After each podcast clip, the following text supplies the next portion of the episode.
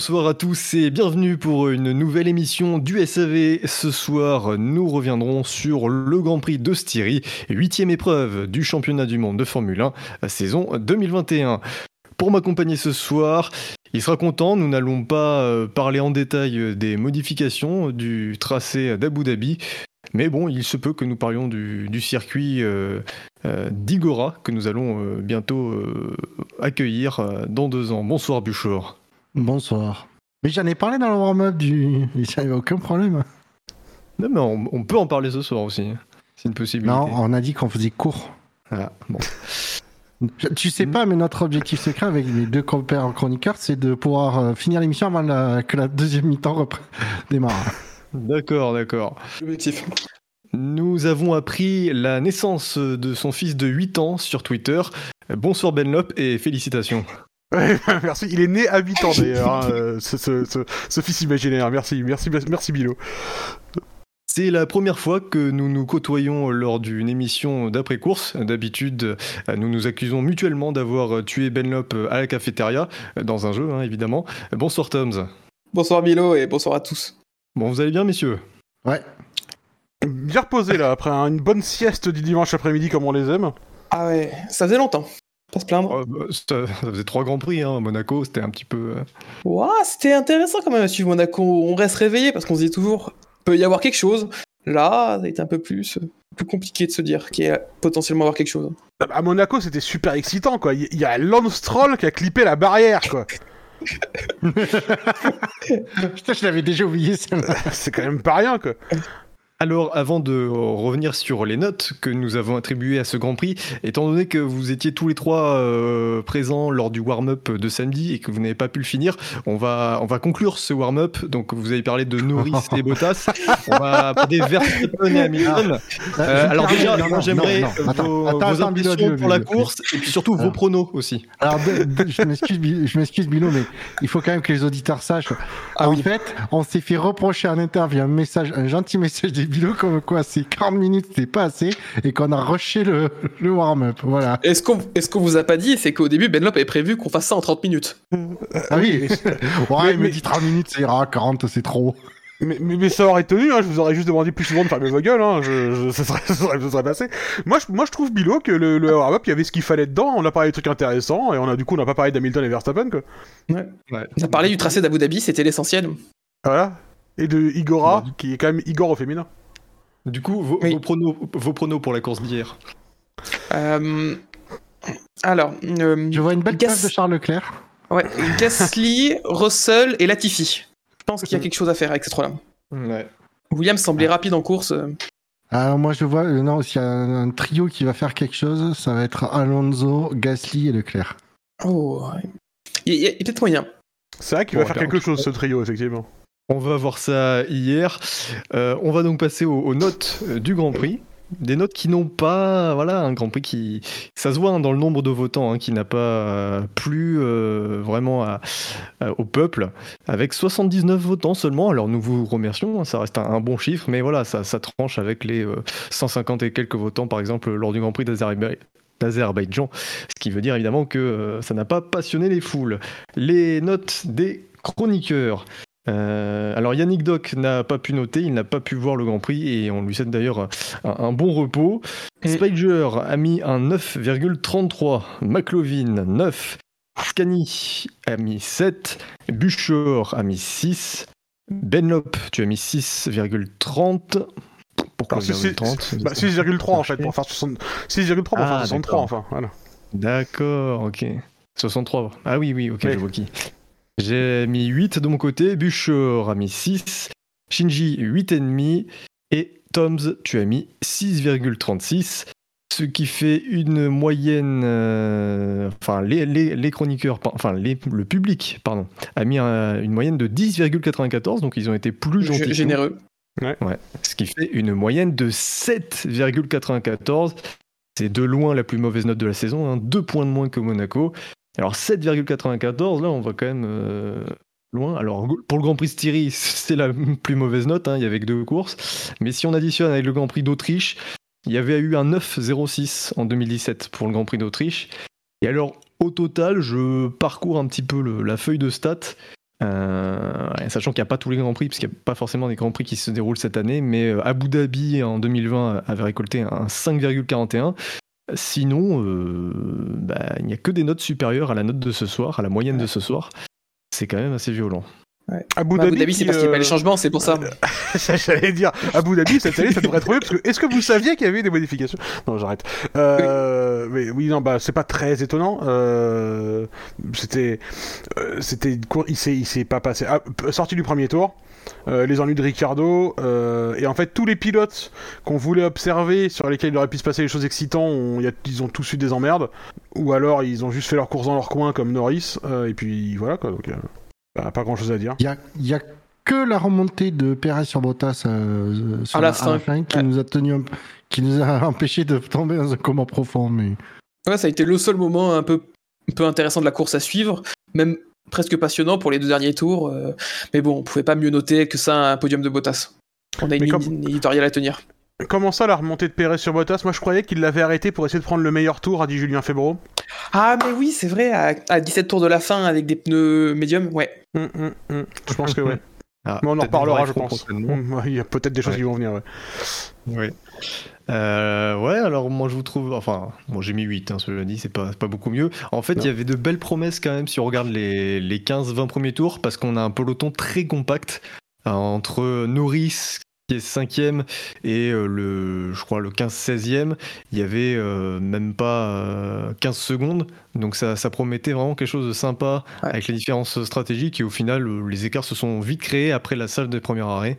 Même s'il y a eu quelques Ou- petites batailles quand même, hein, c'est pas tout n'est pas acheté, mais euh, pas grand chose. Où c'est resté à une seconde et demie les uns des autres euh, toute la course. On a l'impression qu'on a eu un train continu et qui se tenait à une seconde, seconde et demie avec euh, incapacité pour la plupart des pilotes de, de remonter sur la voiture de devant pour, euh, pour la doubler. C'était difficile de doubler, ouais. Après, en fait, ça a été une course un peu euh, inverse du Grand Prix de France. C'est, on s'est retrouvé euh, sur un circuit où on peut vraiment faire la course, mais il n'y a pas eu les autres ingrédients nécessaires à ce que ce soit une course excitante. Euh, tout le monde était un peu à sa place et du coup, tout le monde a fait des ronds euh, sans jamais rencontrer grand monde. Euh, alors qu'en France, c'était l'inverse. Euh, Il y a un circuit où c'est plus difficile de faire la course, mais où il y avait plus de positions à récupérer ou à s'échanger. Et euh, comme quoi, des fois, on flingue un peu les circuits, alors que c'est plus les conditions et ce qui entoure la course qui produisent des choses excitantes finalement. Après, je pense aussi qu'il y a un élément à l'extérieur qui, qui a fait que le Grand Prix n'était pas fameux, c'est qu'il a eu lieu euh, le week-end où le Grand Prix de France aurait dû avoir lieu sans changement de calendrier. Et du coup, euh, du coup c'est pour ça qu'on n'a pas eu un Grand Prix excitant, euh, c'est que c'était da- les dates euh, du Grand Prix de France initial. hein, c'est- en fait, c'est lié à la date, pas au circuit. C'est ça, c'est la date Ouais. qui. D'accord. C'est selon les week-ends, ils sont cochés avant le début de la saison en mode ce sera chiant, donc généralement ça tombe sur la France. Mais vu que la France a été décalée sur un endroit où ils n'ont pas coché, on a eu une course excitante. Ah Oui, oui, c'est- un, peu comme s'il avait été construit sur un. C'est ça en fait. Faut, faut... Il a été construit sur un ancien cimetière indien un peu quoi. C'est vraiment un peu le. Exactement. ouais. Ah, ok, d'accord. ouais, ok. Ouais. Euh, sinon, euh, sinon, on a eu la remontée de Charles Leclerc à regarder, mais ça, on va beaucoup en reparler, je pense. Oui, non. En tout cas, en Euh, je fais confiance, Banoff, il va, il va passer par ce sujet. Bien, puisque vous avez envie de parler des pilotes, nous allons passer au quintet plus ou moins. Les chevaux et les courses, vous le savez, c'est ma grande passion. TRC Magazine avec Omar Sharif, la passion de gagner. Les courses, avec le journal TRC Magazine, bien sûr. Alors, euh, comme la course n'a pas été très passionnante, on, on va suivre l'ordre du quintet, hein, ce qui va ravir certains d'entre vous. Le dernier du quintet moins, à votre avis, de qui s'agit-il? Hum, Charles Leclerc? Ouais. Non, c'est le premier du quin témoin. Ouais, donc le dernier du quintet. euh, Oui, les derniers quintés. Euh, bah, si, si, si tous nos auditeurs étaient parfaits, ça aurait été Charles Leclerc. Mais euh, je pense que objectivement, euh, Ricardo? Eh bien, non, il s'agit d'Esteban Ocon. Ah bah, Ah bah, C'est un, peu- oui, un peu logique, effectivement. Voilà, aucun vote positif, 430 points négatifs. Euh, 14e à l'arrivée, Esteban Ocon. Euh, un week-end un peu euh, catastrophe, quoi. Rien à, rien à dire. euh, Enfin, rien à se mettre sous la dent. un deuxième week-end catastrophe Ouais, c'est après le Grand Prix de euh, France. Là, la, la foudre a frappé deux fois au même endroit. hein. Et encore, si ça avait été l'Alpine en règle générale, on aurait vu les, vu les deux pilotes loin. Bon, ça aurait été une déception de l'équipe. Là, ça semble être plus une déception par rapport euh, sa performance du pilote ou du côté du garage, parce que parce que le côté Alonso, bah ça assure ça assure des points, quelques petits points, et, euh, et ça semble compliqué depuis pour Esteban depuis depuis deux grands prix. Ouais, si, si, je peux quand même, je, je pense que la hum, contre-performance d'Ocon est exagérée par le résultat d'Alonso qui est 9ème alors qu'il avait rien à foutre là. Euh, Russell était plus rapide. Euh, il devrait y avoir Gasly devant lui. Probablement Russell aussi, s'il avait pas, avait pas eu d'emmerde. Euh, Ricardo, très probablement, s'il avait pas eu de problème technique non plus. Donc je pense que la, le bon résultat d'Alonso, il est très heureux et, euh, et, du coup il gagne des places euh, de façon euh, un peu imméritée parce que en vrai ça avançait pas non plus de Ah, il- côté Alonso. Il, il perd même des places par rapport à sa position de départ, Alonso, mais c'est pas le sujet. Par huitième. Ah ce que je veux dire, c'est que ce résultat, d'Alonso est vachement flatteur en fait. Donc la contre-performance d'Ocon, euh, l'écart entre les deux a l'air d'autant plus grand en fait. Alors que finalement, ça, ça, ça a pas beaucoup mieux marché pour Alonso, c'est juste qu'il a été un peu plus heureux aussi quoi. À mon sens. Ouais, mais en même temps, euh, tu prends Gasly et Russell, ils étaient devant Ocon aussi, donc ça a permis à Ocon Oui. de gagner le même nombre de places. Oui, oui, non, bien sûr, mais les deux auraient été en dehors des points et euh, on n'aurait pas Oui. dit euh, oh là là, il y en a un qui marque des points alors que l'autre est catastrophique, tu vois. C'est vrai. Co- Comment elle expliquer le fait que depuis euh, deux, deux week-ends, euh, ça soit aussi, euh, aussi mauvais pour Ocon? Il me semble que Ocon se qualifie derrière Alonso également lors du Grand Prix d'Azerbaïdjan. Bon, là, il n'avait pas pu aller au bout. Mm. Mais euh, c'est une mauvaise passe là pour Ocon. Co- Enfin, comment vous l'interprétez? Bah, Ocon qui est passé sur le nouveau système de direction assistée au Grand Prix de France, si je dis pas de bêtises. Et du coup, du coup, bah, ça semble un peu plus compliqué. Alors peut-être qu'il y a d'autres problèmes, on sait pas, mais euh, on peut peut-être mettre ces deux éléments en corrélation. C'est difficile à passe du dire. hein. Je- je- je- juste pour dire, c'est c'est difficile à dire. Là, ça fait deux grands prix où euh, Alonso est effectivement un peu devant. Est-ce que ça va rester comme ça? C'est Pour l'instant, c'est un peu tôt pour tirer des conclusions. J'ai- J'ai j'ai lu Oui. un tweet cet après-midi de quelqu'un qui disait euh, Oh là là, il serait quand même temps qu'Ocon se reprenne. Oui, alors, euh, ça, ça fait deux courses que Alonso est mieux, quoi. Je, voilà, calmons-nous, quoi. Il fait un bon début de saison, en plus, Ocon. Euh, il a fait un bon début de saison. Il a montré que voilà, il a pas oublié comment on conduisait en deux courses. Donc euh, voilà, il y a quelques éléments qu'il a besoin de remettre, euh, de remettre ensemble et ça, ça ira mieux plus tard. Mais, euh, mais en tout cas, pour l'instant, il a besoin effectivement de les remettre ensemble, ces trucs-là. Pour, pour Ocon, ce qui va être intéressant, c'est de voir euh, ses performances ce week-end, puisqu'on reste sur le même circuit, même si on change de, de région. Mais du coup, voilà, voir s'il y a du progrès ou s'il a toujours les mêmes problèmes euh, du- d'un dimanche à l'autre. euh, à voir. Parce que si on regarde les, les essais libres, il est, il est avec Alonso hein, au niveau, au niveau des chronos. Ça s'écroule vraiment à partir du samedi. C'est assez bizarre à expliquer. Mais effectivement, ça fait que deux courses, mais enfin l'écart est quand même grand à chaque fois hein, avec Alonso. Donc, euh, On a vu ça aussi pour les McLaren. hein. On a vu ça aussi pour les McLaren. Le vendredi, elles étaient beaucoup plus proches entre elles qu'elles ne l'étaient euh, le samedi, euh, dès le samedi matin. Donc, euh, c'est, il y a, il y a manifestement des choses qui se passent euh, pendant la nuit dans certains garages. Je, je, je, voilà, je, je sais pas quoi, je sais pas comment ça s'explique, mais en tout cas, il y a des. les- en fait, j'ai l'impression que cette- la nouvelle génération de voitures là qu'on a depuis le début de l'année a des, une, une sensibilité particulièrement particulière au changement de conditions, qui fait que certaines directions de setup peuvent très bien fonctionner un jour et beaucoup moins le lendemain. Euh, c'est un peu l'impression que ça me donne en tout cas, et, euh, et donc de temps en temps, il y a un côté du garage qui s'effondre quand l'autre continue à fonctionner correctement et euh, sans qu'on voit physiquement pourquoi ça se produit. Mais bon, c'est compliqué à c'est compliqué à décortiquer comme comme souvent. Chini qui avance sur le chat que ça, s'écroule, la performance s'écroule quand il faut commencer à, à- à taper un chrono. Quoi. C'est le ressenti qu'on a eu ce week-end. Après, euh, comme je disais, il faut pas oublier le très bon début de saison euh, qui, va chercher, par exemple au Portugal ou sur un tour, il va chercher quand même une, cinquième place en qualif et fait une belle course derrière.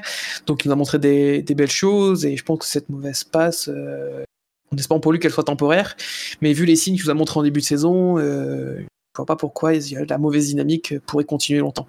À, à titre d'information, le meilleur tour en course d'Ocon, c'est un 0,95 et le meilleur, le meilleur tour en course de Alonso, c'est un 0,97. Donc euh, le rythme en course n'était pas si différent entre les deux. Il y a vraiment un truc qui s'est passé samedi qui fonctionnait pas quoi. L'avant-dernier du quintémoin, on, on l'a évoqué brièvement lorsqu'on a parlé d'Ocon, il subit un petit peu le, le même problème, mais lui c'est depuis le début de l'année, c'est Daniel Ricciardo. Aucun vote positif, 359 points négatifs. Ouh. Oui, il fait mal Non, celui-là. hein. par contre, C'est Ouais, mais la Il fait différence mal. d'Ocon, euh, lui, ça dure depuis plus longtemps quand même. On a vu, on a vu des, des, des petits sursauts euh, durant euh, une ou deux courses, mais là, le, pro- le problème traîne. Il faut vraiment qu'il montre des signes persistants euh, de, de- de progression, hein, euh, Ricardo. Là, ça devient. Moi, je vais, comment, je vais pas encore, mais je vais pas tarder à commencer à m'inquiéter. Euh, le problème il- avec Ricard. Il, il a, il, a fait Évidemment. Il a fait un super week-end en France. Euh, il a eu aucun problème. Il était performant. Il était à l'attaque. euh, il était, euh, il était très bien en France. Là, ce week-end, il a complètement raté son samedi. En course, il, aurait pu hériter de tranquillement une septième, huitième place. Il fait un premier tour ou deux, deux premiers tours absolument canon où il double, je sais plus combien de, concurrents. Puis il a un problème moteur qui lui laisse juste le temps de laisser repasser tout le monde pour retomber à la 13 place. Et puis après, bah, il faut refaire la course, sauf que là, on n'est plus au premier tour, il faut cueillir les voitures une par une et ça a été plus compliqué. En vrai, le week-end de Ricardo est pas si catastrophique que ça. Il est pas. il- euh, le, Bah, samedi, ça, le samedi, ça a pas marché, mais la course, il fait une bonne course. S'il avait pas eu ce problème, il aurait terminé euh, largement top 10 sans problème. Oui, il aurait terminé dans les points, sauf que à son week-end, il est, pas bon parce qu'en qualif, il flingue, il flingue en grande partie son week-end. Et c'est euh, lié aussi, je pense, à son style de pilotage. Il n'arrive pas à s'adapter et à extraire de son style de pilotage les performances que peut avoir euh, Norris, parce qu'en Q2, euh, on l'a un peu, on l'a évoqué très rapidement dans le warm-up. Euh, il, il est très loin de, de Norris en Q2. Euh, J'ai vu un thread, un thread très intéressant le dimanche matin euh, d'un utilisateur sur Twitter dont je n'ai malheureusement plus le nom, qui décortiquait rapidement le tour entre les deux. Et en fait, c'est on voit vraiment une, une différence d'approche. Et tout le temps, les 9 dixièmes que gagne Norris, c'est à partir du virage euh, 4 et 5, où Norris euh, rentre, euh, freine bien plus fort avant les virages, tandis que Ricardo la- la laisse plus rouler la voiture. Et au final, euh, la méthode euh, peut-être un peu plus agressive sur l'accélérateur et le frein de Norris, bah, elle est payante parce que il est peut-être un peu moins rapide au- au- aux apex, mais il sort bien plus fort à chaque fois. Et, euh, c'est ce qui fait la différence, c'est que Norris a, a, avec son style de pilotage, arrivé à extraire la performance de, de la McLaren sur un tour, chose qui est compliquée pour Ricardo parce qu'en course, son rythme, il est loin d'être honteux. Mais les, dans un peloton si serré, bah, le samedi fait toute la diff et après Poissard, Poissard en course avec son problème moteur qui a duré un demi-tour. Ouais, attention hein, sur le style de pilotage. Enfin, je veux dire, faut pas tirer de conclusion hâtive, enfin, parce que c'est pas, enfin, c'est pas une question de style de pilotage, c'est une question de comment tu gères avec la voiture que t'as dans la direction de setup dans laquelle t'as décidé d'aller. Parce que le style de Oui. pilotage de Ricardo, c'est pas d'être prudent sur les freins. Enfin, tu vois, je, c'est pas exactement sa caractéristique principale de freiner comme une grand-mère, tu vois, en général. Donc, Non, euh, voilà, je, je, je veux dire par là qu'il faut quand même faire attention avec ça. Je pense qu'il faut pas tirer de conclusion hâtive. Euh, là, il était pas à l'aise en qualification. À partir du samedi matin, ça marchait pas. Le vendredi, c'était mieux. Et à partir de samedi matin, ça fonctionnait plus correctement. Il était pas à l'aise dans la qualification, donc clairement, il a conduit de façon plus sûre. Mais euh, faut quand même pas trop s'enflammer sur des comparaisons de pilotage parce que la, façon de conduire dépend de tellement de choses que c'est pas une question de style de pilotage à mon sens. Mais euh, oui, effectivement, le week-end a été euh, compliqué.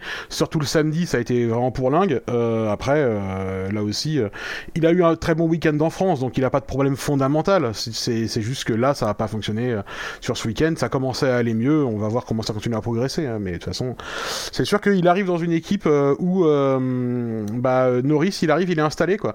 On, a vu dès le début de la saison que Norris, euh, ça l'intéressait pas de faire copain copain avec Ricardo et de passer pour le petit frère encore euh, et euh, de faire des blagues, etc. Depuis le début de la saison, dès je sais pas si vous avez vu les certaines conférences d'avant-course où les deux sont ensemble, il y a, un malaise permanent. Euh, Il y a vraiment aucune espèce de, il y a, pas du tout d'atome crochu entre les deux. Euh, et je pense que Norris euh, vraiment cherche à se mettre à l'abri euh, d'être le, le pote euh, et de, la rendre la vie trop facile. Donc euh, il y a de la concurrence. Euh, Norris il est très très fort. Euh, il a profité, il a mis à profit ses premières saisons en Formule 1 pour vraiment progresser très très vite. Là il est il est vraiment fort et Ricardo bah, il a besoin de s'adapter et de rentrer dans une équipe qui est pas la sienne et ça prend un peu de temps. À ne pas oublier que depuis le début de la saison, un peu tous les pilotes qui débarquent dans leur équipe ont du mal. On va additionner le 18e et le 17e euh, du quintet, puisqu'il s'agit de Nikita Mazepin et Nicolas Latifi. Euh, donc Latifi 17e, Mazepin euh, 18e, euh, respectivement moins 99 et moins 131 euh, pour un- en score total, avec aucun vote positif. Est-ce que vous souhaitez revenir sur la course d'un de ces deux Lascars? Bah, c'est super dur pour, pour Nicolas Latifi, qui a été poissard lui aussi, parce qu'il été pris, euh, pris dans l'accrochage au virage 3 euh, lors du premier tour. Il a crevé, il a fait le tour ralenti, il est quasiment rentré en même temps que, que Gasly. Donc euh, à la fin du premier tour, il se retrouve déjà quasiment à un tour. Et ensuite, bah, il fait sa course tout seul euh, avec le pace de sa Williams. À la fin, il finit quand même devant devant Mazepin. Mais voilà, quand, quand il est relégué à un tour euh, en début de course à cause de l'incident, il peut pas faire grand chose. Alors que derrière, le week-end était, était, était pas mal du tout et qu'il a même été un peu poissard euh, en Q1 où il n'est pas passé à cause du, trafic. Euh, c'est assez dur de mettre Latifi dans le quintémoin. Après, il y a peut-être pas forcément d'autres pilotes à mettre dedans, donc euh, je peux comprendre sa place, même si je trouve ça assez dur. Je pense que c'est la comparaison avec Russell qui fait un peu mal.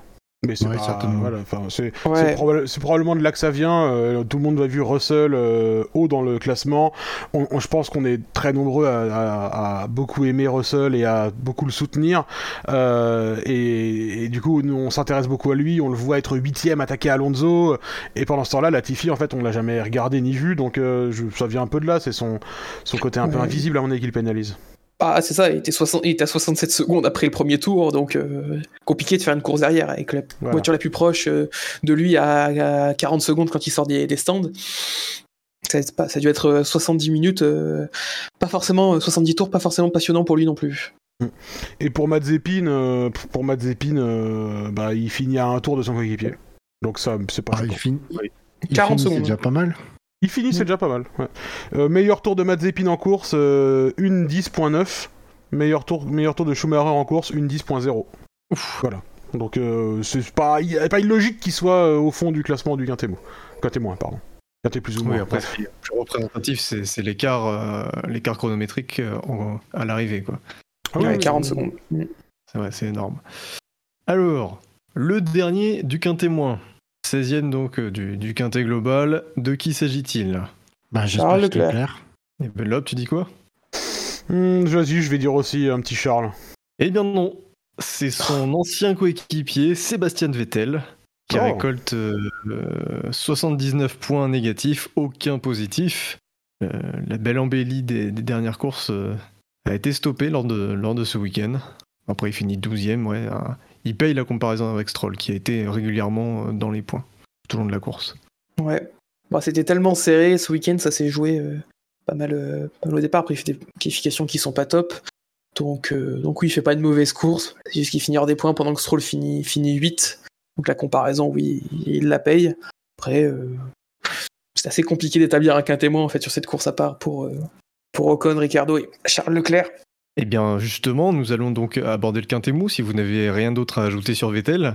Enchaînons, Non. enchaînons. Enchaînons.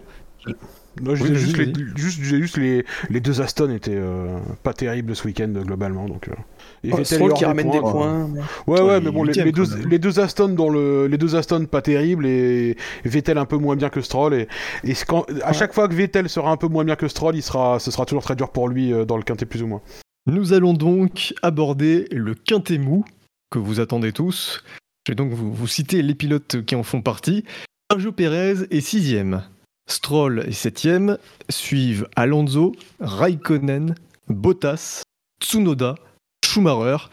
Et euh, ceux qui concluent ce quintet mou se nomment Giovinazzi et Gasly. Bon. Ah, on me dit dans l'oreillette que j'ai oublié un Charles Leclerc entre Schumacher et Giovinazzi. Ah, Ah, Ah, tu, me, tu me rassures parce que là, j'ai commencé Oh. à, à charger les munitions vers les Liste d'insultes en italien pour les auditeurs.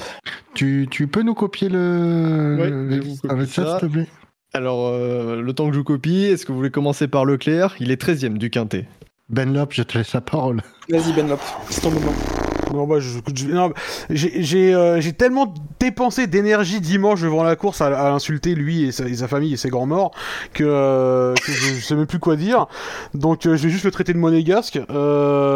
C'est, c'est, je, je ne comprends pas l'absence de pénalité pour Charles Leclerc.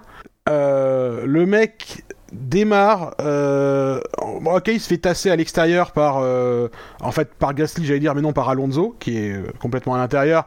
Alonso crée le 3 de front en se mettant à droite, et comme un, gros con d'Alonso qu'il a toujours été quand il fait ce genre de manœuvre, il est à l'intérieur, il se dit, mais puisque je suis à l'intérieur, j'ai le droit d'aller j'ai complètement à l'extérieur de la piste à gauche à la sortie, c'est bien entendu, alors qu'on est 3 de front et je le sais très bien. Donc voilà, il pousse tout le monde en allant jusqu'au vibreur. Gasly doit sortir de la piste, Leclerc doit aller encore plus loin. Leclerc se retrouve euh, euh, Gasly un peu à gauche et il essaye de se remettre derrière Gasly pour reprendre l'aspiration, sauf qu'il ne sait pas quelle taille sa voiture fait manifestement. Le mec fait ça, il détruit la course de Gasly, il détruit sa course à lui, parce que sans ça, il aurait peut-être pu finir même cinquième de la course, Euh, et il finit pilote du jour. Je de, juste non quoi en fait. Enfin je euh, ok on s'est tellement fait chier quand on a quand on a regardé cette course que le seul mec qui animait euh, la, la course c'était lui avec quelques dépassements sur des paralytiques et des trapanels. Mais mais, enfin on, s'en fout quoi putain. Le, le mec il a ruiné sa course euh, au premier tour et il éclate la bagnole d'un autre gars. Il y a pas de pénalité et il est pilote du jour. Je enfin. Et il va au contact chapeaux, sur. Raikkonen et, Ah ouais. et il... et il va au contact sur Raikkonen, euh, enfin, il sera bateau en zone de, de freinage, donc il roule sur euh, une partie de l'aidelette de, de l'aileron avant de Raikkonen et par miracle ne crève pas.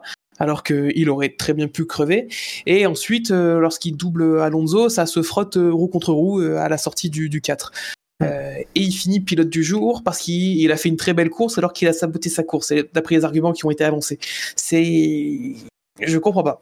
Oui, mais c'est surtout que dans, dans, dans, dans le premier tour de Leclerc, euh, le premier virage, moi, il n'y a pas. Je sais plus si c'est le premier ou le troisième. Euh, il y a, il est pour rien, il se fait tasser, ça se passe bien d'ailleurs, il gère bien. Bon, il va, il va loin de, hors piste, mais bon, il n'a pas le choix et il gère bien. Mais quand il essaye de se mettre à l'aspiration de Gasly, c'est pas un incident de course, il se rate. Mm. Et il flingue complètement la course. Et je suis d'accord avec Benlop, il n'y a pas eu enquête, il n'y a rien eu, alors que c'est pas un incident de course du premier tour où bon, ça peut être euh, un peu chaotique. Non, là, c'est, il, se merde complètement. C'est, je ne comprends pas en fait cette absence de, de, de, de- ne serait-ce que d'enquête.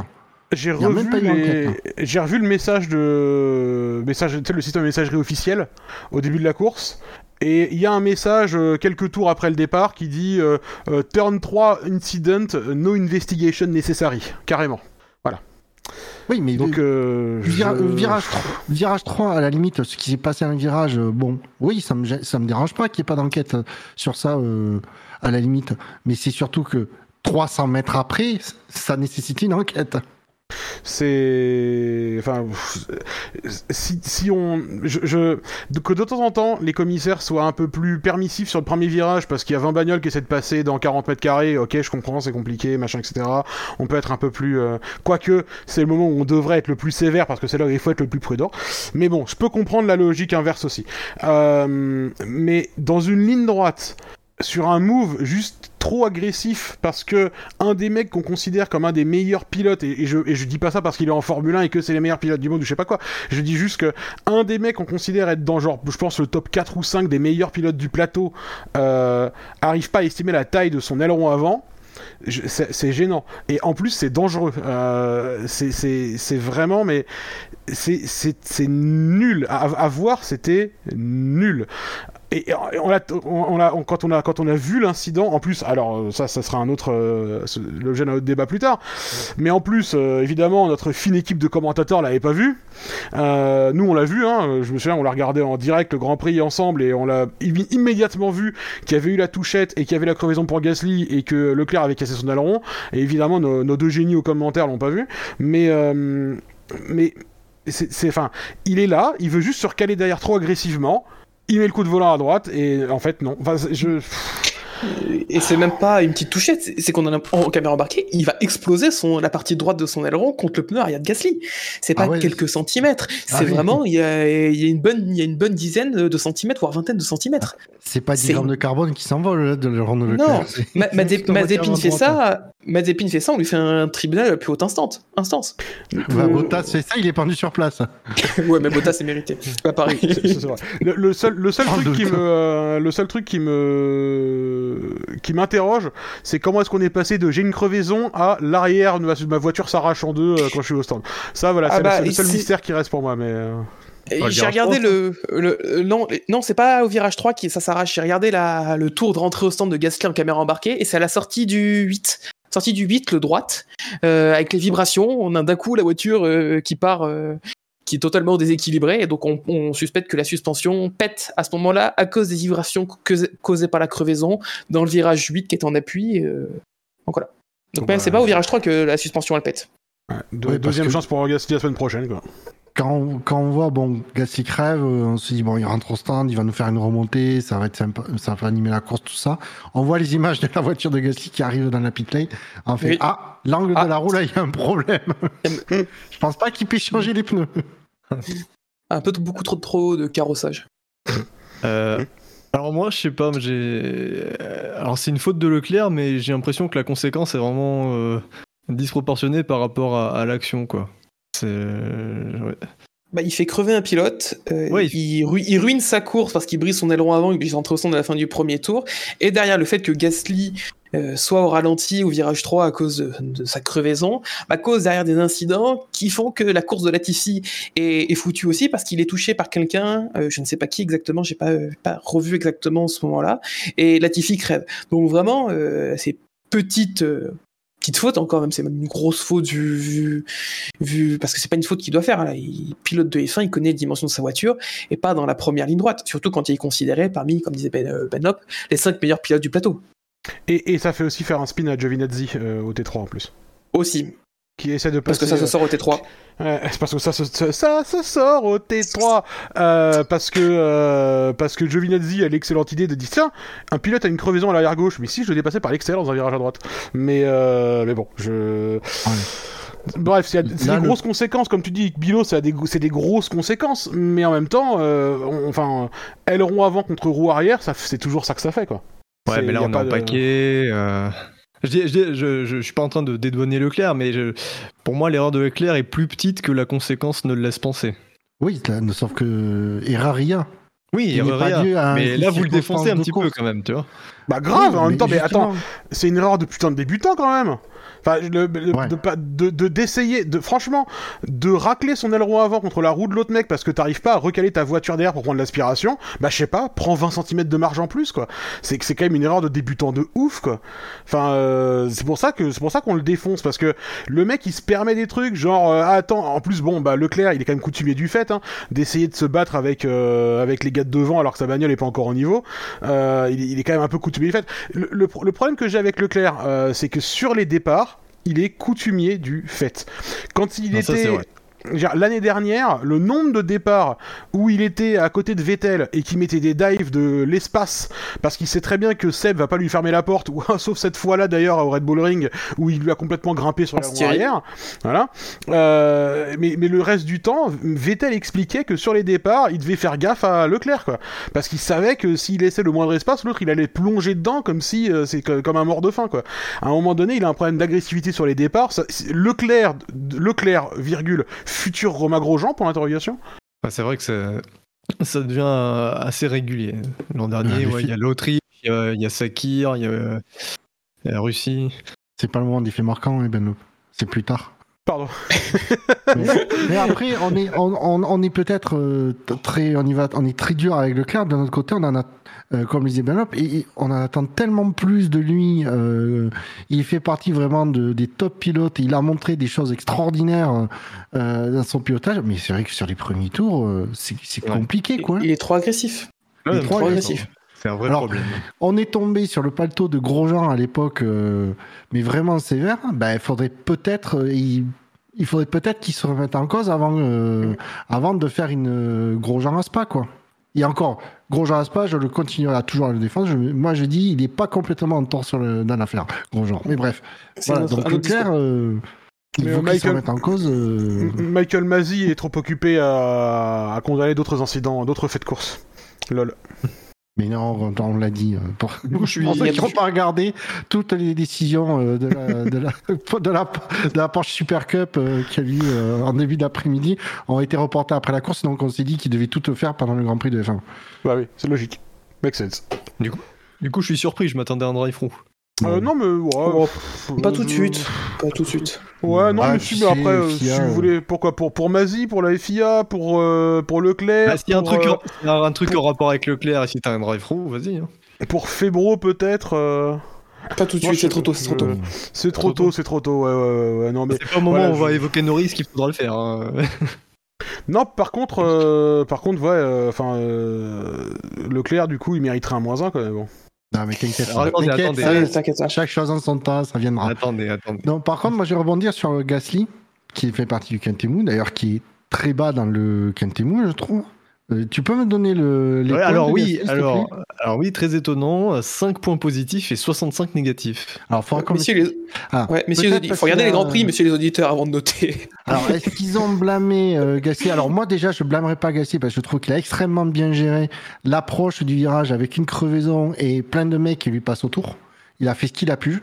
Euh, je pense que Giovinazzi, qui fait un tête à queue, bah, il, aurait, il aurait pu voir, surtout qu'il était du côté de, de la roue crevée de, Leclerc, de Gasly, donc il aurait pu voir que Gasly était en, en, en- ben, en- j'ai dit en difficulté, non, il était en, galère totale. Mhm. Donc bon, ça à la limite, euh, moi je voilà, je blâmerai pas Gasly pour la gestion du, du virage 3, si je dis pas de bêtises. Euh, là où je éventuellement, mais euh, comme on n'a pas les images, euh, c'est très, on- ouais, je vais pas juger. C'est le fait que euh, avec sa roue crevée, ben, sa roue a cassé carrément euh, quand, euh, dans- durant sa rentrée au stand. Alors est-ce qu'il est allé trop vite? Est-ce que c'est une simple faiblesse de la suspension euh, J'en sais rien. Voilà, donc moi je, je suis très très surpris par les, les- toutes les, les, les, les points négatifs qu'il prend Gasly. Voilà. Euh, petite question aussi, je sais pas si tu, je sais plus si tu me l'as donné. Leclerc, c'est combien de votre positif et de votre négatif Alors Leclerc, 186 positifs et 218 négatifs, ce qui fait un score total de Oh. moins 32. Ouais, Ouais. mais euh, après, c'est pas. Voilà, il a été élu pilote du jour par des gens aussi, tu vois. Donc, euh, voilà. C'est. on- on- encore une fois, on a eu, on a eu une course euh, affligeante en termes de spectacle, et euh, c'est le seul mec qui a fait, qui a proposé les trucs pendant la course parce qu'il était pas à sa position. Du coup, les gens, euh, bah, ils ont dit, bah, merci Charles de nous avoir tenus réveillés, quoi. Euh, et bon, à je peux comprendre aussi cette démarche-là, mais, euh, mais bon, il fait, voilà, il fait une course. euh, il fait, enfin, c'est, voilà, il, il se met dans la merde tout seul, et euh, voilà. Gasly. euh, moi, j'ai lu des gens en ligne euh, euh, dire que euh, c'était vraiment la faute de Gasly quoi cet incident parce qu'il pousse euh, Leclerc dehors au T1 et après il va vers la gauche. Donc voilà, après chacun est libre d'observer les choses à la façon de Stevie Wonder, hein. mais mais bon. Il y, a- des gens qui, ont des estimations étranges des faits des fois. C'est les gens qui ont simplement pas vu que Alonso est à la droite de Gasly. Oui oui. Alors qu'en plus on le voit même sur la caméra de Leclerc qui est complètement à gauche. Donc euh, Alors parmi les autres pilotes du Quintemou, est-ce que vous voulez vous parler d'une course en particulier? Je rappelle qu'il y a Perez et Bottas notamment. Stroll, ra- rapidement dessus, euh, revenir rapidement sur lui, il fait, euh, il fait un- plutôt un bon départ. Il se retrouve euh, devant Alonso, il profite euh, de- des, des problèmes de Leclerc et de Gasly, il tient une septième place qui, qui transforme en huitième place pour Aston, qui semblait pas tant dans le rythme que ça ce week-end. C'est un beau résultat euh, euh, pour lui et pour l'équipe. euh, Tsunoda s'est passé premier point. Non, il Non, en Tsunoda. Et à, et à, Et à Bakou. à Bakou, il finit euh, septième. Ah oui, autant pour moi. Comme tu vois, j'ai l'image de mec qui se crache et qui finit pas les courses. Moi c'est vrai aussi. parce qu'il y a quand même que-. Non mais il y a quand même que deux courses où il a fini, donc quelque part t'as raison quand même. hein. Non, pas de Euh, Je, ah, je crois par qu'il- contre, je crois qu'il a fini toutes les courses en vrai, par contre, Tsunoda. euh, C'est les qualifs qui finit pas. Il finit Oui, pas les Ah qualifs. c'est vrai, vrai. je mélange tout. Euh, les dé- le détail des points de bottage, je serais curieux. Alors 76 positifs, 65 négatifs, donc un score total de 11. Voilà, une Ouais. course neutre et nulle comme lui quoi. Ça, ça correspond. Ah, nul, non, nul, c'est quand même. Mais euh, bon, voilà, c'est. Alors, il finit à euh, 11 secondes de- d'Hamilton, mais Hamilton s'est arrêté changer les pneus. Je sais. Oui, il a navigué Il à finit- 28 secondes, 28 secondes d'Hamilton pendant... euh, toute la course et il Ouais, finit à quasiment ouais. 50 secondes du vainqueur. euh. Donc, il n'est pas forcément dans le rythme, mais il finit troisième. Bon, donc, euh, le taf est fait. euh. Ouais. Ouais, il, finit troi- euh, il finit troisième parce que la piste est pas plus longue de 400 mètres. hein. Enfin, je. Oui, et parce que chez Red Bull, euh, pour une fois, ils ont pas fait un arrêt, ils sont, fait- ils sont loupés dans un arrêt. Ouais. Euh, Parce qu'on on le rappelle, comme le dit si bien dit Julien Febro, euh, à partir de... les changements, les changements aux arrêts au stand maintenant. Bon, allez, allez, ça, c'est drive plus through, long. drive through, drive through, drive through, là. C'est pas Allez, possible. C'est c'est parti. Allez, là. Faut- il, faut, il, faut, il faut que ça sorte maintenant, et d'ailleurs. Il faut se lâcher là. il faut se lâcher. Le que c'est pas possible. C'est pas possible ça. Ça c'est un, un- non mais c'est inconcevable. Voilà, alors exactement, Euh, Julien, c'est inconcevable. Attends, attends, attends. Ouais, ouais, juste, euh, Julien euh, Febro, tu peux venir quand tu veux, hein, vous savez, euh, t'inquiète. Julien Fabreau, tu viens quand tu veux, et tu t'expliqueras publiquement. Mais effectivement, Julien, comme tu comme tu dis, c'est inconcevable de aussi mal connaître ses fiches quand on est le commentateur francophone principal de la Formule 1. C'est pas possible de ne pas suivre les courses, de ne pas regarder les mêmes courses que nous. C'est pas, possible pendant toute la course de dire ah bah dis donc les arrêts au stand ils vont être plus lents parce qu'il y a les nouvelles directives. C'est pas possible de pas suivre l'actualité à ce point-là. Le mec est trop occupé à placer des ballsy pour faire gaulerie son poteau Gotaga, dont on n'a rien à foutre. Euh, je, je- ça me, ça me, il me sort par les trous de nez quoi. J'avais dit que j'arrêtais de regarder sur Canal et que j'allais mettre sur F1 TV avec les commentaires euh, de la, avec les commentateurs de la Sky. David Croft a pas que des qualités non plus, mais au moins il, est un peu plus renseigné. Et puis il y a d'autres gens pour le, pour le rattraper quand il dit des conneries. Euh, alors que là, en plus, il a personne pour le rattraper quand il dit des conneries. De toute façon, il y a que Villeneuve à côté qui va euh, dire je sais pas quel truc en québécois ou qui va pas connaître des expressions anglophones alors qu'il est censé parler anglais. Enfin, ça a été lunaire tout le week-end. Euh, quand Pérez s'arrête et que Febro dit euh, ah bon bah là voilà hein, ils veulent l'arrêter pour euh, avoir le meilleur tour en course, ils lui mettent des médias mais on est à 20 tours de la fin espèce de con. Enfin c'est pas possible quoi. Je, on- je, je, je devenais fou et je le suis toujours. Ce qui est frustrant, c'est quand on sait qu'il est capable de bien mieux. C'est ça qui est Oui. frustrant. Ah mais il serait temps qu'il nous le On a montre à nouveau. On a une, une perte de, de qualité depuis euh, à peu près un an. Euh, des, des commentaires de Febro et c'est- frustrant quoi. C'est vraiment frustrant. Hein. Mais surtout quand qu'il en a des qualités. Mais, mais, mais, mais quand. euh, comment? Il, il, a, il a arrêté de faire son boulot? Il a arrêté de faire son boulot. Il pose son cul devant un écran, il parle de ce qu'il voit devant les yeux, on ferait aussi bien. Et d'ailleurs, on a peut-être l'idée de, le faire aussi bien. Mais on, il, pose son. Et, et en, vrai, on suit plus la Formule 1 que lui, quoi. Donc on serait mieux renseigné. Mais littéralement, il pose son cul dans sa cabine avec, avec Jacques quand il daigne euh, se, pointer. Et, euh, et voilà. Et puis il parle de ce qu'ils ont devant les yeux. Et. euh, enfin euh, sans aucune espèce de d'apport c'est d'une euh, enfin c'est c'est c'est très poliment on va dire que c'est ric-rac hein, comme euh, comme proposition. C'est ric-rac je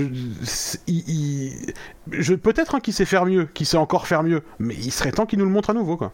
Le... Rappelons quand même que le, boulot de Julien Febro, montré à la télé, n'est qu'une partie de son boulot total pour la, la sphère Formule 1. Ah Mais ouais effectivement, il y a, il y a des...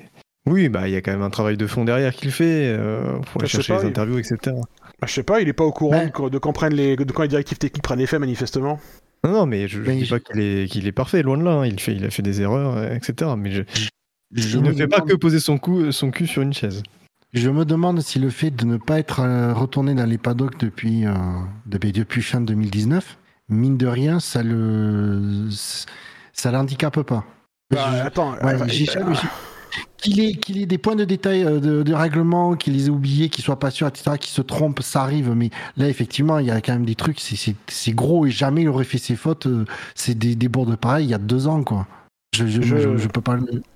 Si c'est une question d'accès au paddock, je veux dire, on, on sait qu'il a Twitter, hein, il est tellement occupé à retweeter euh, tous les gens qui lui illustrent le chibre. C'est, enfin, je, c'est bon, on sait qu'il a Twitter, ça, il a bien accès, il y a pas de problème, donc euh, il, il peut trouver les informations. Je veux dire, si moi j'y arrive, lui il y arrive, hein, c'est pas un problème.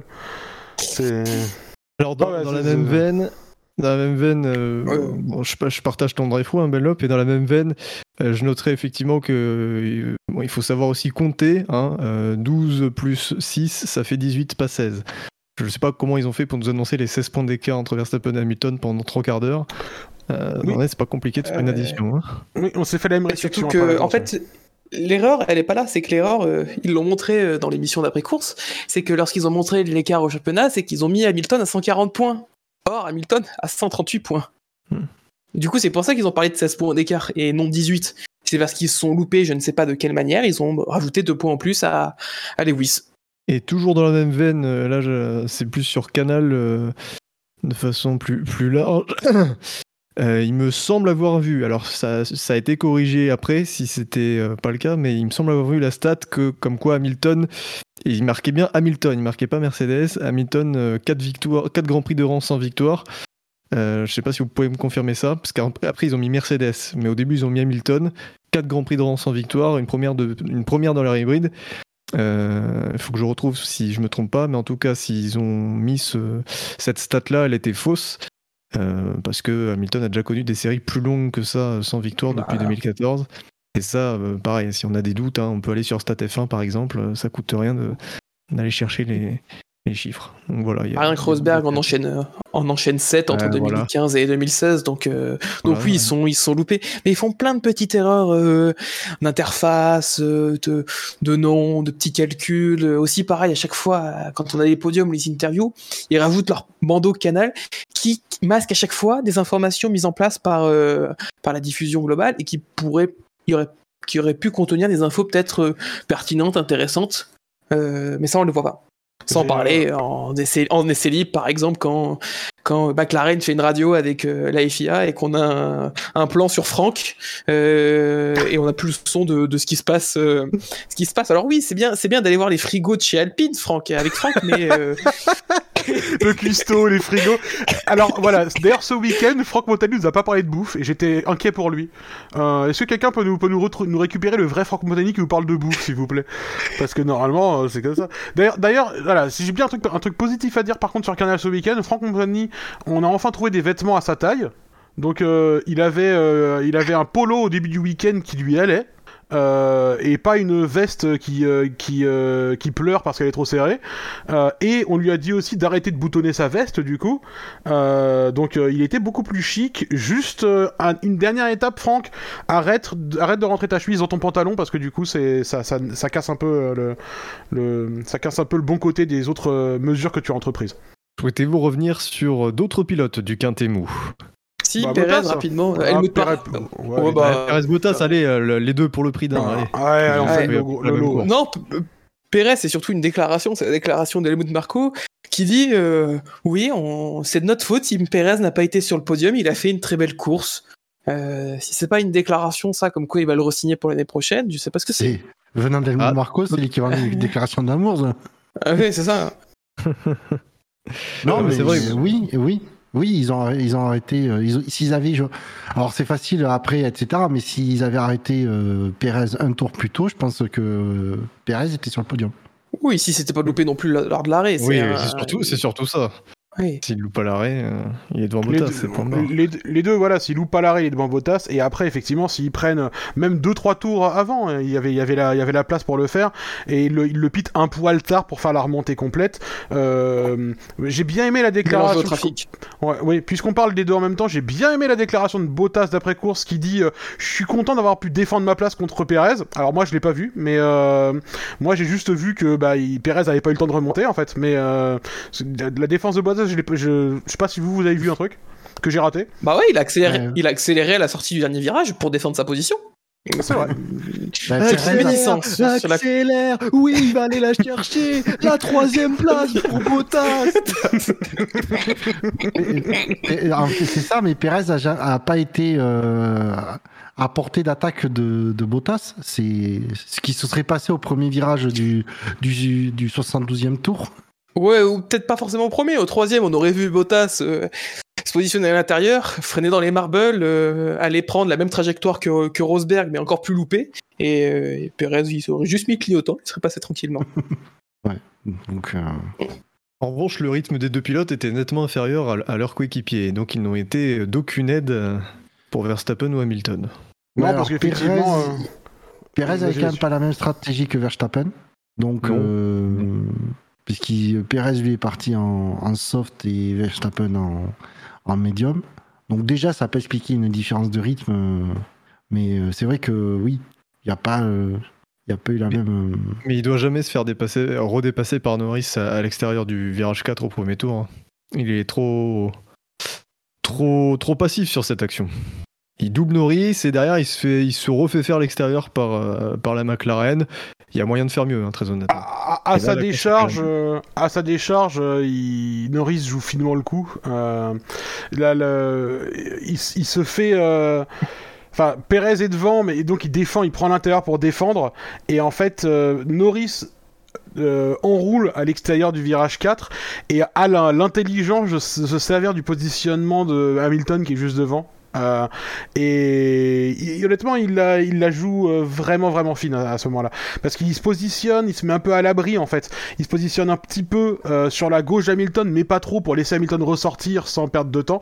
Et honnêtement, en termes de positionnement de la voiture pure et dure, c'était la- cette attaque-là était imparable. Je pense que c'était c'est vraiment il a très très bien placé son, son auto, comme on dirait au Québec. Il semblait même pas loin d'attaquer Hamilton. Il, il a vraiment bien géré euh, son positionnement et sa défense et même Ouais. son attaque entre le, la- la vi- le virage 3 et 4. Ouais, mais il a jamais, il a jamais eu envie d'a- d'attaquer Hamilton dessus. Il- je pense qu'il il, il, pla- il, il décide vraiment de placer sa voiture à un endroit où de toute façon il est plus attaquable en fait. Et euh, parce qu'il y a Hamilton qui fait partie de l'équation d'un seul coup aussi. Et euh, honnêtement, son attaque elle est vraiment vraiment belle. C'est euh, Norris de toute façon. Enfin, je pense que voilà, on va être amené à en reparler, mais qui depuis le début de la saison de toute façon montre qu'il a beaucoup de maîtrise dans ce qu'il fait. Quoi. Ces résultats, ils sont exceptionnels. Mais du coup, effectivement, c'est un juste- flingué, euh, un peu flingué la suite de la course de Perez. T'as raison, effectivement. Alors après, euh, Ka- Kazlou, euh, Kazlu qui dit sur le chat que euh, ils ont été ralentis Kazlou. par Norris. Oui, c'est vrai, mais euh, faut quand même pas oublier que lors du second relais, Bottas perd euh, bon, une quinzaine, 13-15 secondes sur Hamilton sans être gêné par un pilote devant. Quoi. Oui, et euh, Pérez, euh, après, après l'arrêt, Pérez ressort à 3 secondes, 2 ou 3 secondes de Bottas. Il revient, il reste un moment, même un moment, il se rapproche, il est dans la zone DRS. Mais voilà, on sent qu'il a plus de rythme que, que Bottas, euh, c'est- c'était visible. Mais C'était compliqué de doubler ce week-end euh, de façon de règle générale, en règle générale sur, euh, au Red Bull Ring. Le Quintet Plus, messieurs, à votre avis, qui est cinquième? Ah non, avant cela, on va, on va donner le, le, le point négatif à, à Leclerc. Je ne Oui. vais pas poser la Oui, question, oui, ça oui, sert à rien de oui. poser la question. Oui, non, non, vas-y, c'est grave, Leclerc, c'est- unanime. et- Euh, non, moi je suis pour euh, plus un à Leclerc pour sa superbe remontée. euh. Ah, il est quand même pilote du jour, donc euh, Euh, on, fait comment pour, euh, vas-y. on fait comment pour bannir ou pour licencier le président? Ça marche comment? Euh, je sais pas. Euh, je t'invite à relire les statuts. T'imagines, t'imagines si euh, dans la dans la vraie Formule 1, euh, ils faisaient comme au SSC, ils attribuaient un point au championnat pour le pilote du jour? Je me demande si c'est pas une première le fait, le fait qu'on attribue un moins 1 au pilote du jour. Je pense que c'est le- une première. Ah, c'est ça doit être une première. ouais. Alors, bon bah du coup on est ok pour Leclerc. Carrefour, Auchan, Et enfin voilà, il faut citer plusieurs marques, le CSA nous a dit. Mhm. Oui c'est vrai, c'est vrai. Le quoi? Le CSA. On s'en Ah oui, non, non, ils non, sont non, pas sur internet. Ils ont pas Ah bah internet, ça va, on, on peut continuer les blagues nazies, etc. bien sûr. Non, Non, ah bon. Ah. C'est une question d'honneur. On peut plus parler de non Carlos c'est une question de responsabilité pénale de ma part. mais. Ah, mais mais Oh. ça veut dire qu'on peut on peut plus parler de Carlos Sainz, ça veut dire. Écoutez-le. Il se déporte un peu trop. Euh, no comment. Le numéro 55 là. Alors, le Quintet Plus, à votre avis, qui est cinquième? Raikkonen. euh, Non, Raikkonen fait partie des... Ouais, le mec a rien suivi quoi. Euh, Euh, non, ce n'est pas Sens. J'ai tellement souri. oui, Putain, il est plus que cinquième. Oh punaise. Ouais, mais il fait une belle Ah, course, oui, paraît, Raikkonen. c'est pas. Raikkonen 9ème, je l'avais pas vu. Bah, euh, Alors, il manque, Alonso- attends, non, qui, Alonso manque? Il manque Verstappen, Hamilton, Norris, Sainz Et Russell? Et Russell. Bah, ça doit être Russell alors.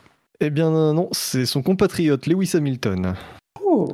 Ouch. oh, c'est Alors, pas, pas de cher payé. Hamilton. Pas cher payé. Alors, 145 points positifs, 46 négatifs, un score de 99. Oh, 99 pour être dans un quintet plus, euh, ça va pas être. euh, C'est peu. Ouais, c'est peu, Ah. voilà. Perez, il a, mis- il a marqué combien de points pour voir les 40 70 au total. D'accord, ok. Et le quatrième à 135.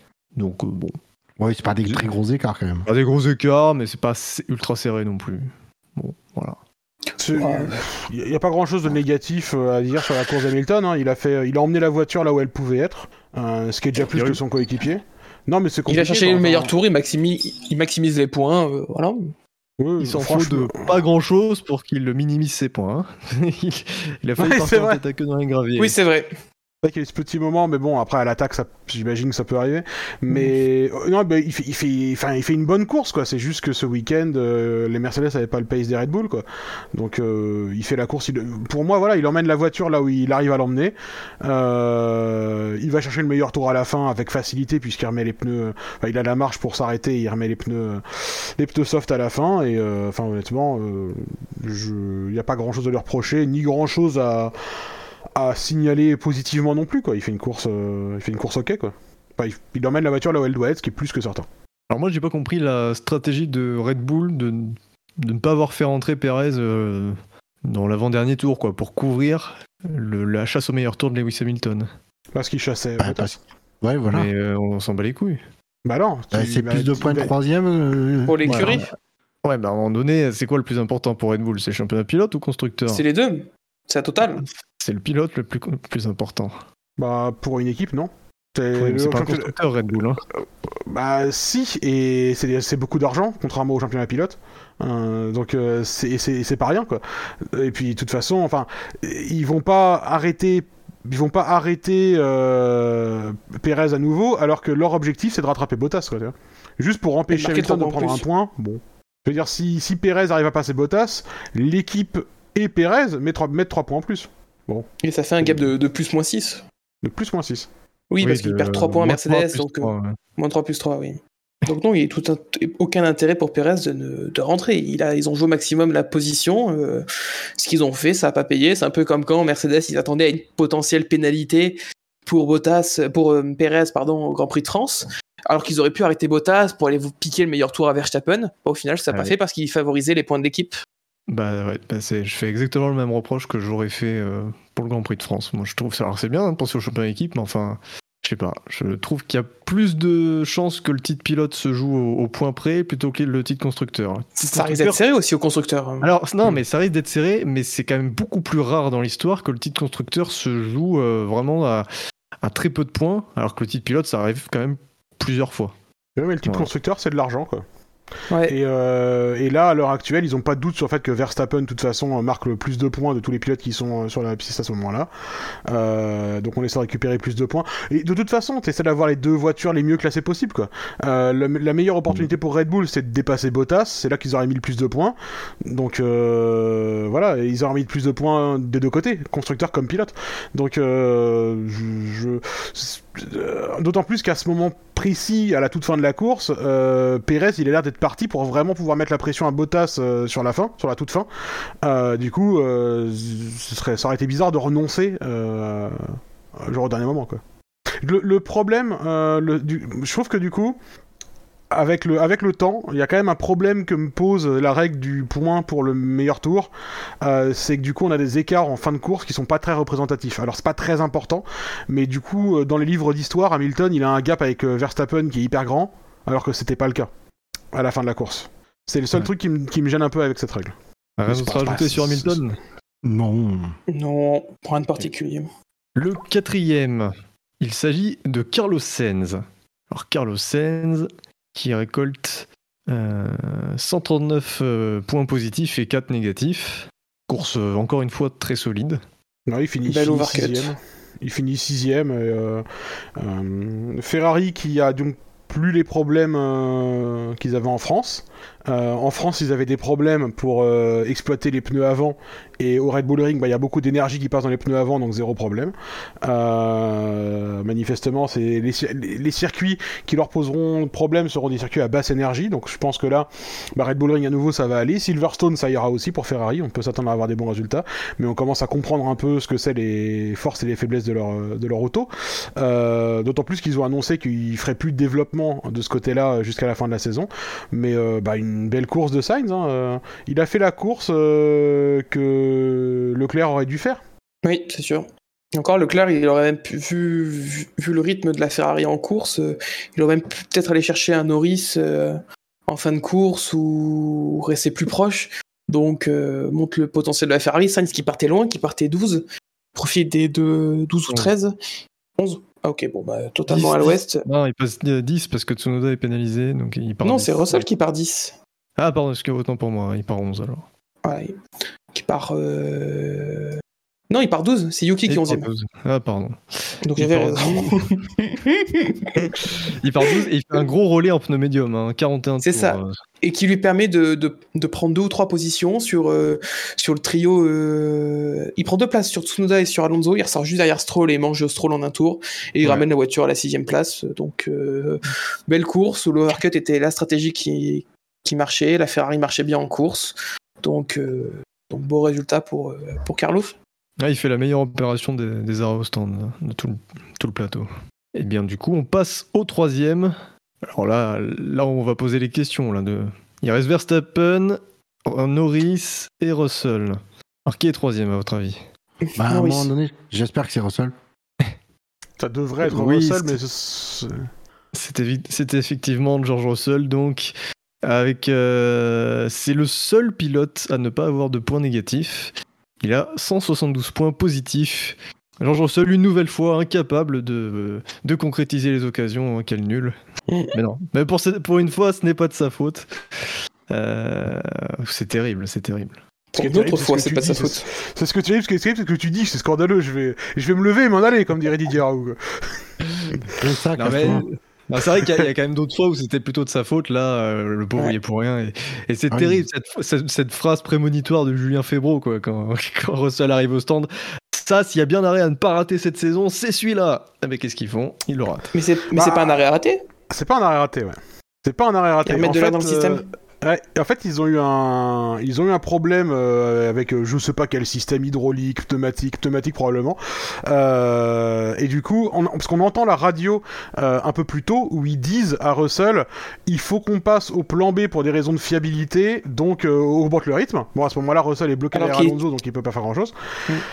Euh, donc au bout d'un moment ils finissent par s'arrêter. Quand ils s'arrêtent effectivement, donc ils s'a- ils s'agitent sur le côté là, ils essayent de brancher le tuyau dans le téton là pour euh, remettre de l'air dans le système. Euh, ils y arrivent pas. Et donc, du coup, Russell ressort, euh, re-rentre à la fin du tour suivant, avec cette fois-ci un mec pour ouvrir la bouteille derrière le mec qui la connecte, parce que manifestement il faut ouvrir les bouteilles hein, pour que l'air sorte. Voilà, donc il ressort. Et euh, bah après plus tard dans la course, euh, ça devenait trop, euh, ça devenait trop risqué de le faire rouler euh, avec un système qui fuit manifestement, qui marche pas correctement, donc ça, ça, ça marche pas. Mais ils ont pas raté d'arrêt, c'est ils ont eu un problème de fiabilité avec la caisse quoi. Et c'est d'autant plus rageant Et c'est pour ça qu'il abandonne aussi en la- fin de course. parce que du coup c'est un peu la faute, c'est un peu la faute de personne quoi. Et c'est encore pire. Ça, C'était vraiment une grosse course qu'il était en train de faire. Hein. Il était Ah oui. huitième, puis il Ah oui. visait la septième place d'Alonso. euh. Et il avait du rythme. Ouais, il semble oui, avoir plus de ça, rythme hein. même que, que Stroll. Donc euh, là, à ce moment-là, on parle de parle d'une sixième place. Donc avec Ouais. Williams, c'est c'est- fou. Bon, après, le- il semble avoir un gros rythme de ce qu'on a vu en qualif, mais pas, pas à jouer une sixième place en course pour les points. Donc euh, C'est vrai que d'habitude, même quand il est positionné haut en qualif, on s'attend à ce qu'il perde de, de trois places, surtout au départ, hein, c'est sa spécialité, et euh, que voilà, il, redescende petit à petit. Là, non, non, non seulement il gagne des places, et puis en plus, euh, il n'est pas du tout menacé par les pilotes derrière. Quoi. Non. Euh, un charge de revanche la semaine prochaine. Ouais. Ouais, on lui, Pour on revenir lui- c'est- même- c'est tout le malheur qu'on lui souhaite. ouais. Vas-y pardon. Oui, c'est pour revenir sur le détail. Je sais pas si en fait le, le mécano il arrivait pas à brancher le, on va dire la bouteille euh, à la connecter sur la voiture. J'ai l'impression qu'il est arrivé, qu'ils avaient, qu'ils comprenaient pas pourquoi il y avait pas d'air qui, qui était injecté et qui ont refait le deuxième truc et que c'est là où on a vu l'image de l'arrêt par dessus où ton collègue ben, ouvre la bouteille qu'il qu'il a dans le dos. Et la tête du mécano euh, après euh, le réalisateur nous a montré, ça c'est une image intéressante pour une fois.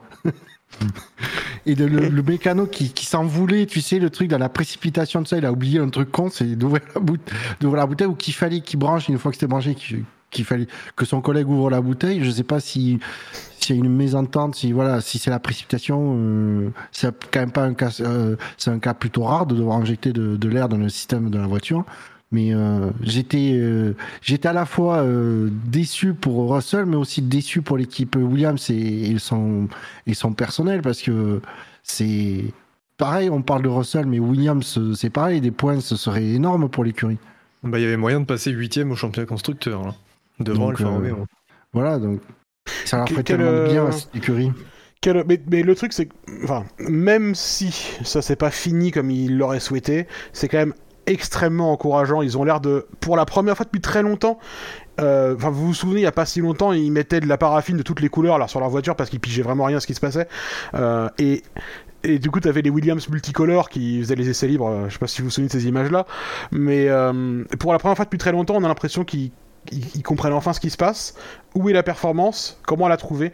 Ils progressent vraiment très très bien et quoi qu'il en soit, même si c'est pas le résultat qu'ils attendaient, enfin euh, qu'ils auraient pu espérer en tout cas, euh, c'est super super encourageant.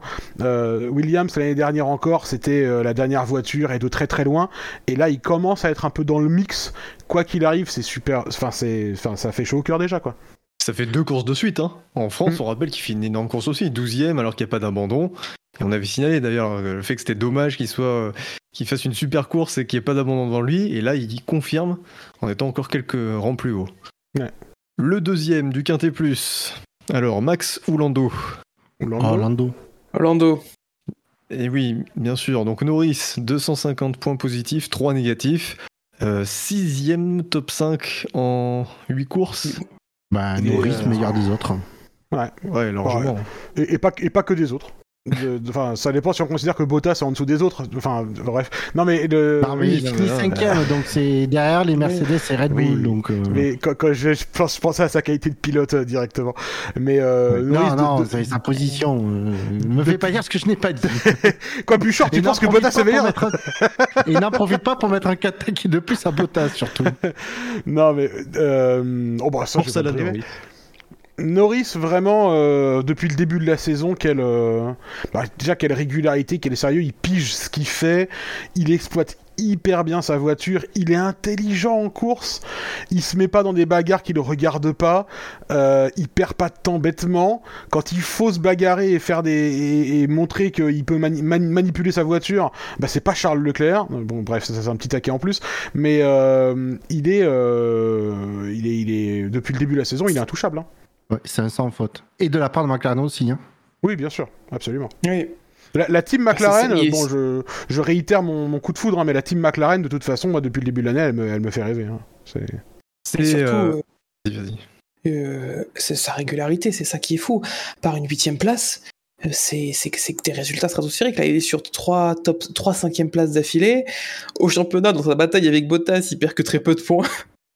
Parce qu'on a l'impression que la quatrième place du championnat, il va jouer, il va la jouer avec Bottas. C'est c'est ahurissant. Bah, à voir un peu comment ça va se poursuivre, mais moi je mets mon petit billet que ça va pas être si facile que ça pour Bottas de, d'être- de terminer devant, Ouais. devant Norris au championnat. hein. Je suis d'accord. Et on va bien rigoler. Surtout si on a des grands prix et qu'il y a un peu de pluie. En Turquie, s'il vous plaît. Et Benlop, tu, tu, tu parlais du fait que Norris savait se bagarrer quand il fallait, et effectivement, il sait également euh, être prudent lorsque euh, il se bat pas, euh, lorsqu'il faut pas se battre avec des pilotes qui ne font pas la même course que lui. On l'a vu, hein, euh, lorsque Perez puis Bottas, mais surtout Perez le double, Perez tente une attaque de très loin, et on voit Norris qui, qui ouvre la porte. Ah ouais, il, a, avait pas, il avait pas du tout envie de défendre en fait. Euh, il, sait, il sait que c'est pas sa course. Et en fait, c'est ce qui est euh, hyper int- intéressant, c'est qu'on on a vu dans la même course les deux exemples opposés. La fois où il, réattaque Perez par l'extérieur et qui positionne sa voiture euh, parfaitement pour conserver la position, et la fois où on n'est plus dans la même phase de la course et du coup il n'y a plus besoin de. Là, c'est le moment où il faut rester sur un rythme régulier, pas pas casser le son potentiel pneumatique. Et Perez, il fait une attaque effectivement euh, qui part de 800 mètres derrière. Norris, il le voit, il dit bon bah tu sais quoi, euh, vas-y passe de toute façon, euh, pas de problème. Et ouais, c'est ça qui lui permet à la fin de ramener encore une, une super cinquième place. De toute façon, on sait bien que il fera mieux que 5 à partir du moment où il se passera des trucs devant. Là, il s'est rien passé de particulier devant, donc il ramène le meilleur résultat qu'il pouvait. hein. Et donc, le premier du Quintet Plus, c'est également le vainqueur du Grand Prix, c'est Max Verstappen, 541 points positifs, 6 négatifs. Euh, quatrième victoire de l'année donc pour euh, le Hollandais. Euh, et, première fois où il y a vraiment une domination claire et nette du Grand Prix. Je suis surpris qu'il y ait six, qu'il y ait six points négatifs. Je veux dire, je suis pas le premier fan de, Verstappen, c'est connu. Mais bon, il fait une course parfaite, sans faute. Bah, Jack, il était, il a montré des prestations euh, incroyables au Red Bull Ring euh, en 2018 et en 2019, avec une Red Bull qui n'était pas, qui était pas la meilleure voiture. Alors là, si on lui donne la meilleure voiture, il est, il, il est exceptionnel. Il a fait un Grand Prix, un Grand Prix monstrueux. irréprochable, un rythme euh, de 3 dixièmes de plus par rapport à Hamilton, impressionnant. C'est ça. C'est que dès que dès les feux, dès que les feux se sont éteints, à aucun moment Hamilton n'était en, n'était en mesure de, de faire jeu égal, ne serait-ce que jeu égal avec Verstappen. Et sur ce Grand Prix, c'est vraiment la première fois de l'année où non seulement en pneus durs, euh, la Red Bull n'avait rien à envier à la Mercedes, hein, euh, même plutôt au contraire, il continuait à reprendre un ou deux dixièmes euh, au tour. Et en plus de cela, la dégradation des pneumatiques, qui est plutôt un domaine où Mercedes est plus forte que Red Bull jusqu'à présent, et bien là, c'était l'inverse. On a vu qu'en fin de relais, Verstappen était plus à l'aise que Hamilton. Donc euh, à voir si c'est spécifique à, à Spielberg ou si euh, c'est une, une tendance qui, qui peut se confirmer dans, euh, sur les prochains Grands Prix euh, pour Red Bull. Bah, si ça continue comme c'est parti, oui, euh, le championnat, euh, on sait qui, championnat constructeur, on sait qui va l'avoir et le Ouais. championnat pilote, euh, pareil. Sachant que Mercedes ont déjà annoncé qu'ils ne toucheraient plus la voiture 2021. Ah, alors justement, moi j'allais vous, vous lancer Ah. sur, ce, sur ce sujet. La Qu'est-ce que soufflerie vous en pensez? Oui. Qu'est-ce que vous en pensez Du bluff ou pas? Non, je suis pas, non, non, je serais pas sûr qu'ils qu'ils bluffent pas du tout. euh, bah, ils, nous, ils ont montré que quand ils s'y prenaient à l'avance sur une, sur une réglementation, ben, euh, ça cassait les dents pendant plusieurs années. Donc je pourrais comprendre qu'ils se disent bon, on va, on va laisser un titre aux autres et puis euh, nous on récupérera, on récupérera les trois quatre suivants quoi. C'est ça. S'il faut en perdre un pour en gagner 7 derrière, ils signent tout de suite chez- chez Mercedes. Ouais, ouais, c'est ça. Ouais. Pas nous. Et, et- et- Mais- et cette, et cette année, il y a plus d'incitation pour Red Bull à pousser pour aller chercher le titre. Parce qu'ils ont besoin de se battre pour un titre euh, pour la première fois depuis longtemps. Euh, donc ils ont plus de raisons de continuer à pousser un peu plus. Après, euh, si mm, Mercedes aujourd'hui commence à perdre un peu pied et qu'on s'en rend compte et que la tendance se confirme, euh, rien n'empêchera Red Bull de, à son tour, dire bon bah on, voilà, on peut, Ah bah, on peut- on peut passer à autre chose. C'est- Ce, ce, sens, ce sera un petit jeu de ça. Alors c'est sûr que il faudra pas non plus que les gens surréagissent quand on verra sur la sur la Mercedes apparaître un nouveau bargeboard ou un aileron révisé parce que quand, l'équipe dit qu'ils vont plus faire de développement, ils vont plus faire de développement majeur, mais il y a toujours des petites choses. Et en plus, le développement, euh, les pièces qu'on va voir arriver dans les prochaines semaines potentiellement, sont des développements qui datent d'il y a plusieurs semaines déjà.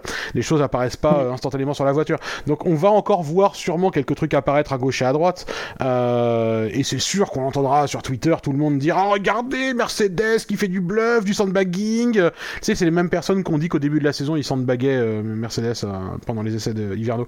Euh, et voilà, donc. euh, bah non, parce qu'ils étaient vraiment perdus pour le coup. Sinon, ils seraient devant là. Ah ouais, Mais- ça c'est bien, ça s'est bien vu Bahreïn. ah, ça. C'est mais euh, mais du coup ouais. euh, Enfin bon, c'est je- on, on verra comment ça se passe, mais c'est sûr que à la place de Red Bull, tu faut pas non plus faire l'erreur. euh, faut pas faire BMW 2008 quoi. C'est ça. Ouais, et c'est même Marco l'a évoqué. il a dit euh, le risque, euh, c'est de faire une sober BMW 2008, et c'est pas notre objectif. Surtout que c'est la dernière année avec Honda. Honda, peut-être que derrière ils poussent pour euh, parfaire, pour que l'aventure en F1, euh, si courte soit-elle, se termine quand même avec un titre. Ce qui serait quand même une belle histoire au vu de, où ils étaient pendant trois ans à leur leur retour. Du coup, bluff, pas bluff. euh, je pense pas que ce soit du bluff vraiment. C'est la réalité. Mais Mercedes va tout faire pour essayer de se battre avec les armes qu'ils ont actuellement. Mais c'est vrai que voilà, les, les- les deux équipes ne sont pas dans la même situation. Comme tu l'as très bien dit, euh, Ben Lop, euh, il y, a- il y a Red Bull qui, doit, qui a une, une chance d'aller chercher un titre. Euh, quand on a une possibilité d'aller chercher un titre euh, après une longue période ou alors que, ou à, courir, à courir après son tout premier titre tout simplement, bah, cette occasion tu la laisses pas passer. Même si effectivement il y a, il y a un gros changement réglementaire derrière, si tu as l'occasion d'aller chercher un titre, bah, tu te bats pour. Euh, Quand t'es à la place de Red Bull. Quand tu es à la place de Red Bull, euh, voilà, comme j'ai dit, quand tu n'as pas gagné de titre depuis longtemps ou que tu n'en as pas gagné du tout, quand tu t'appelles Mercedes et que tu viens de gagner les sept derniers, bon, tu sais que tu peux sacrifier une saison euh, derrière pour se concentrer euh, vers la nouvelle ère technique. Euh, maintenant, euh, on va voir un peu comment ça va se passer parce que là en Autriche, l'écart était grand. Je pense que c'est plus dû au circuit parce que la semaine dernière, on était sur un, autre tracé. Les, euh, bien malin, celui qui pourrait dire quelle voiture était la, plus forte. Euh, ça, peut vraiment se jouer à, très peu de choses. Les prochains Grands Prix sont intéressants, les résultats des prochains Grands Prix sont intéressants. À voir si euh, l'écart se réduit au championnat ou au contraire s'accentue, ça va avoir une influence sur la stratégie de développement des, deux équipes. Euh, parce que Red Bull, forcément, s'ils voient, s'ils arrivent à creuser l'écart sur les 3-4 prochaines courses, bah, Mercedes va peut-être vraiment du coup se dire bon bah là clairement on se tourne, on, arrête tout développement et Red Bull peut se dire ça aussi parce qu'ils auront cette avance mathématique plus la, certitude d'avoir une voiture plus rapide. Mais si on se rend compte sur les grands prix suivants que finalement il n'y a pas une voiture qui se détache du lot et que c'est en fonction des circuits aussi, bah, ça va peut-être pousser Red Bull à, continuer le développement. Alors de façon euh, marginale, hein, parce que on arrive au bout d'une ère technique, forcément on va pas grappiller 3 dixièmes par, par week-end. Donc ça va être intéressant de suivre. Euh, L'autre aspect qui va être intéressant à suivre, c'est le, le rôle d'Hamilton et l'influence qu'il peut avoir, parce que une écurie comme Mercedes, forcément, une année euh, de sacrifier, c'est pas grand-chose. Euh, ils, ont tout, ils ont tout le temps devant eux. C'est pas totalement le cas de Lewis Hamilton, qui, bah, qui est plutôt en fin de carrière. Une année à sacrifier, c'est pas forcément ce qu'il a envie, ce dont il a envie. Donc lui aussi, il peut pousser pour que pour qu'il y ait quand même des, petites modifications sur les prochaines courses. Restera-t-il toujours là l'an prochain? Oui. Bon, Bah, la réponse, alors, la réponse- et la le- réponse est oui, évidemment. La réponse est oui. Le, le gars, il va pas accepter de, que l'écurie se concentre sur l'année prochaine si lui, il participe pas, tu vois.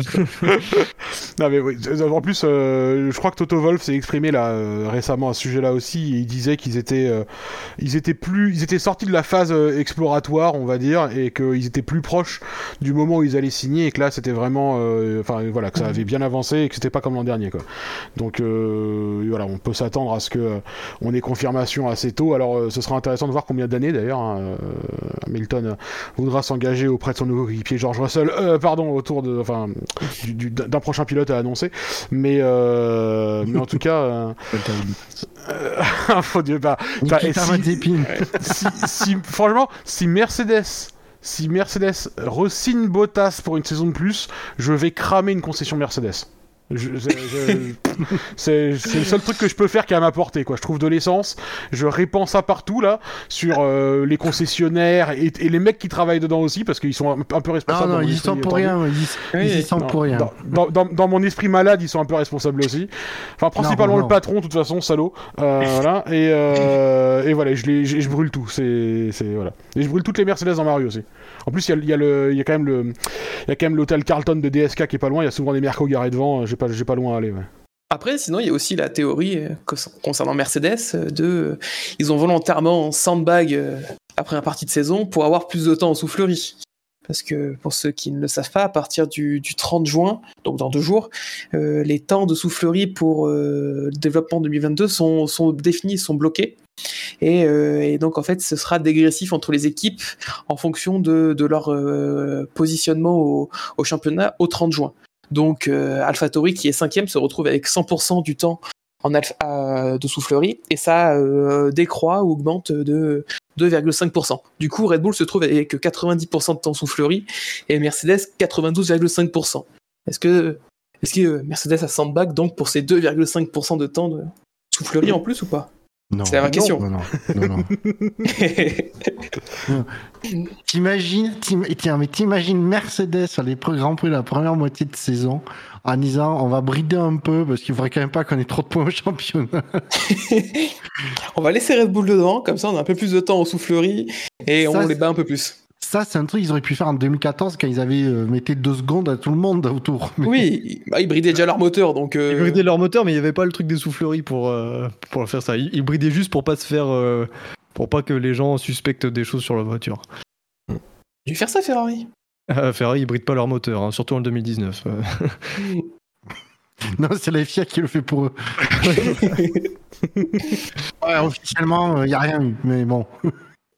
Eh bien, messieurs, on, on va passer au classement si vous n'avez rien d'autre à ajouter. Non. Parfait. Le, cla- le Ah, classement ça y est. SAV, on commence par le cla- Oui, vas-y. On ben- on a le micro de Bilo qui robotise. Oui, Ah, oui, Ah. Après 1h25, longtemps. c'est un beau score. C'est un beau score. L'émission qui vous est proposée par Robocop ce soir. Robobilo. Ah, Attendez, Bilo, attendez. parle- parle- Non, ça a l'air mieux, là, t'es revenu. Petit arrêt au stand. Ah, ça va mieux. C'est ta Ah, connexion, ouais, faut, faut remettre de l'air dans le système, là, allez. Mais, Un euh, arrêt au stand et j'arrive. Très... Il va pisser, vous pensez? C'est ça qu'il veut dire Bah, euh, On part Ah, sur un pipi stop. bon, en attendant, pour ceux qui nous écoutent et qui ne regardent pas le match, euh, on s'était fait mener euh, 1-0 euh, jusqu'à Jusqu'en début de deuxième mi-temps et en deux minutes, Benzema nous a claqué deux, nous a claqué deux buts. Avec un arrêt de, Hugo Lloris. Et Moi, je propose Lloris que- que- un penalty. Ouais. Que pendant que Bilo soit aux toilettes, que pensez-vous, messieurs, des changements euh, du circuit d'Abu Dhabi? Ah, moi, je pense que c'est intéressant, ça, ça, ça- c'est, c'est, c'est, c'est- parce que on, on- donc il faut qu'on rappelle hein, quels sont ces changements spécifiquement, bien sûr. Euh, C'est important.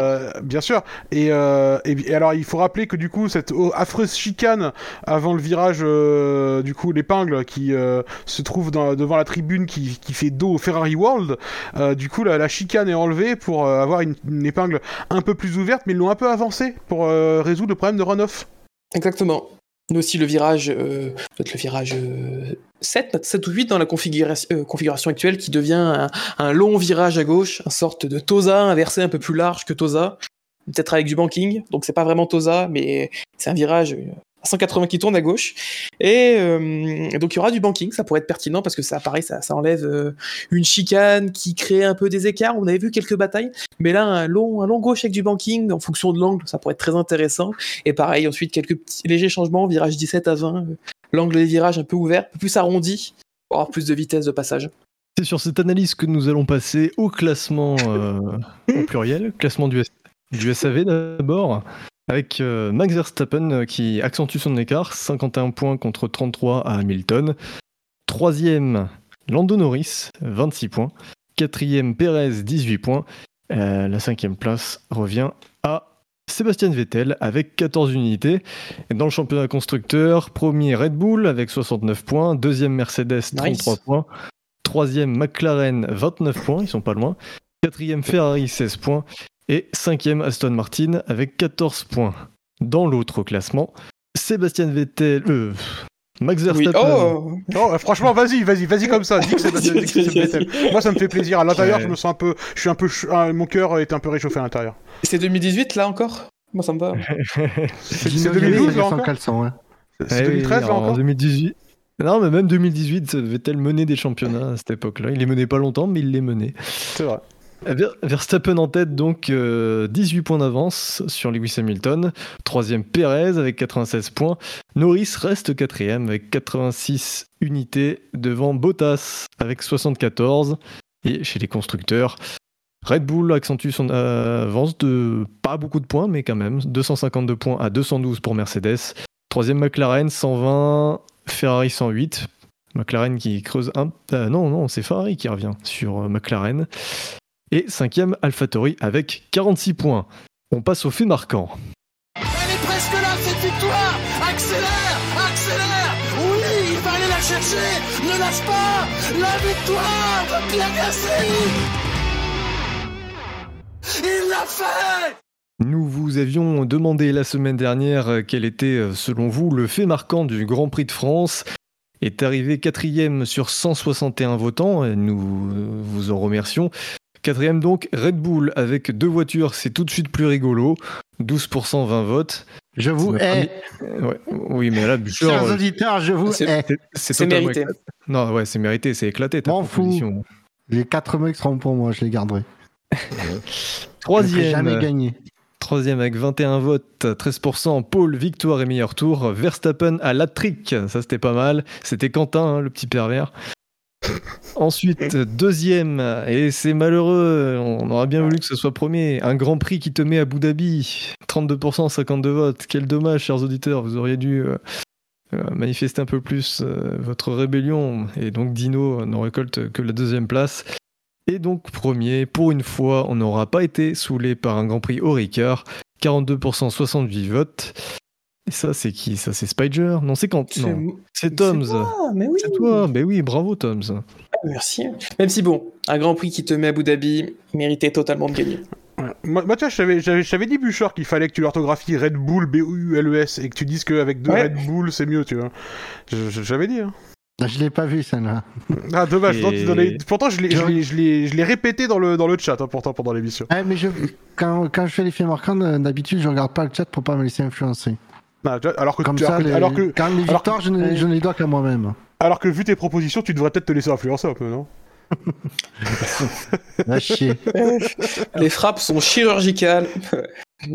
Alors, euh, Toms, avec cette victoire, prend la deuxième place au classement du FMILU avec 66% de victoire, derrière Fab avec 100%. Mais bon, on sait qu'il a fait un, un rabattage euh, lors de la dernière fois qu'il a participé, donc euh, voilà, il faudra que je pense à, à- à porter réclamation. Pénalité. Ouais, une pénalité, Possible de, de- exactement. de courir avec des personnes aussi peu respectueuses que cette, euh, Ouais. cette immonde personne qui est Fab. Voilà, c'est- le message est dit. Alors, C'est une Lord, AI, pas une personne. Oui, c'est vrai. Toms, tu choisiras en dernier, Buchor, tu choisiras en troisième, et Benlop et moi, bah, c'est euh, Kif Kif et Borico. Bah, c'est qui qui a le meilleur on, c'est a zéro, on a zéro tous les deux. On a zéro tous les deux. Alors, et qui c'est on qui a le plus de participation Bah, vu que on a participé, c'est c'est à toi de, de choisir, euh, Bilo, vu que a fait la dernière mission. Mais oui, mais Benlop, il a, Ah. il, a, il a autant de participation que moi, il a fait zéro aussi. Donc, euh, Tu dis, tu dis qu'on Voilà. est Kif Kif et Borico, mais qui est Kif Kif et qui est Borico dans l'histoire? Moi je veux ah bah, moi je suis ça. Kif Kif. hein. Ah ouais, non, mais Bilo, Et- il kiffe kiffe et toi, t'es clairement bourrico. ok, ok, ça va. tu devais t'attendre à une telle réponse. ah oui, non, mais évidemment, c'était. Voilà, je tends le bâton aussi pour me faire battre. Je suis un peu le. Le Valtteri Bottas du SAV, quoi. Euh. Ça, c'est. Oh, je me, je, me sens, je me sens mal après avoir dit ça de moi-même. Bilou, est-ce que tu veux y aller en premier? Ouais, Bon, vas-y, Bilo, après après toi. Non, non, Bilo, commence. Non, vas-y, vas-y. Ah, Écoute, moi, je voulais vous proposer quelque chose, quelque chose de simple. Je voulais dire euh, un grand prix bien stérile en termes de spectacle. Ah, joli. Tu le notes dans le, le chat. Absolument, c'est c'est fait, c'est fait. Qui Qui s'occupe des... de le mettre en ligne? Ah, ça, c'est la bonne question du jour, ça. Ah, ça, c'est une bonne question. Bon, bah, personne. Ça sera pas mis en ligne. Moi, j'ai pas les Ah, droits. On hein. va voir. Non, mais on verra, on verra, on verra. Pas tout de suite, du coup, ce sera pas aussi instantané que d'habitude, mais. euh, Moi, je suis pas François. Pignon. Je suis pas François Pignon, j'ai pas les droits. On a les droits de Monsieur merci. Corner. Enfin, bonne ref. Bonne ref. Merci, merci. Alors, du coup, ça me laisse Charles Leclerc. J'ai bien envie de le prendre, hein, Charles Leclerc. Ah bah il est beau, hein. Il est quand même. J'avais dit que j'avais, je l'avais quand même appelé le, le beau Charles Leclerc. Quand même. Donc je comprends que t'as envie de le prendre. Ouais, ouais, Charles Leclerc. mais que, que faire avec, avec ce sinistre personnage? Euh... Ah là là. Pas facile. Oh, tu peux. Tu, pas dit. tu- tu peux faire une blague à, base de Charles Leclerc, mais c'est un peu facile, quoi. Ouais, ouais, c'est du vu et revu, quoi. Bah ouais. Euh, Leclerc au carrefour de quelque chose, non? Non, on l'a, on l'a déjà fait aussi celui-là.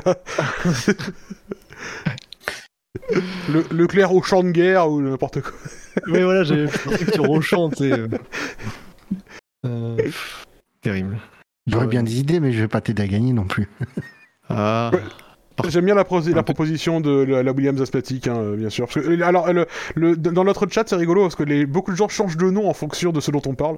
Et euh, Oui. quand même, j'aime, bien la proposition qui dit Russell, ça commence par un R, mais Ça en manque beaucoup.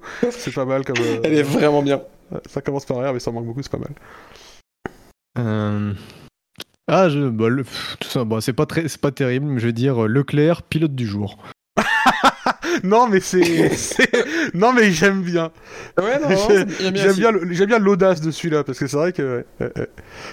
Niki, l'audace comme le premier virage. Bien sûr, Nickel Ouais, l'audace.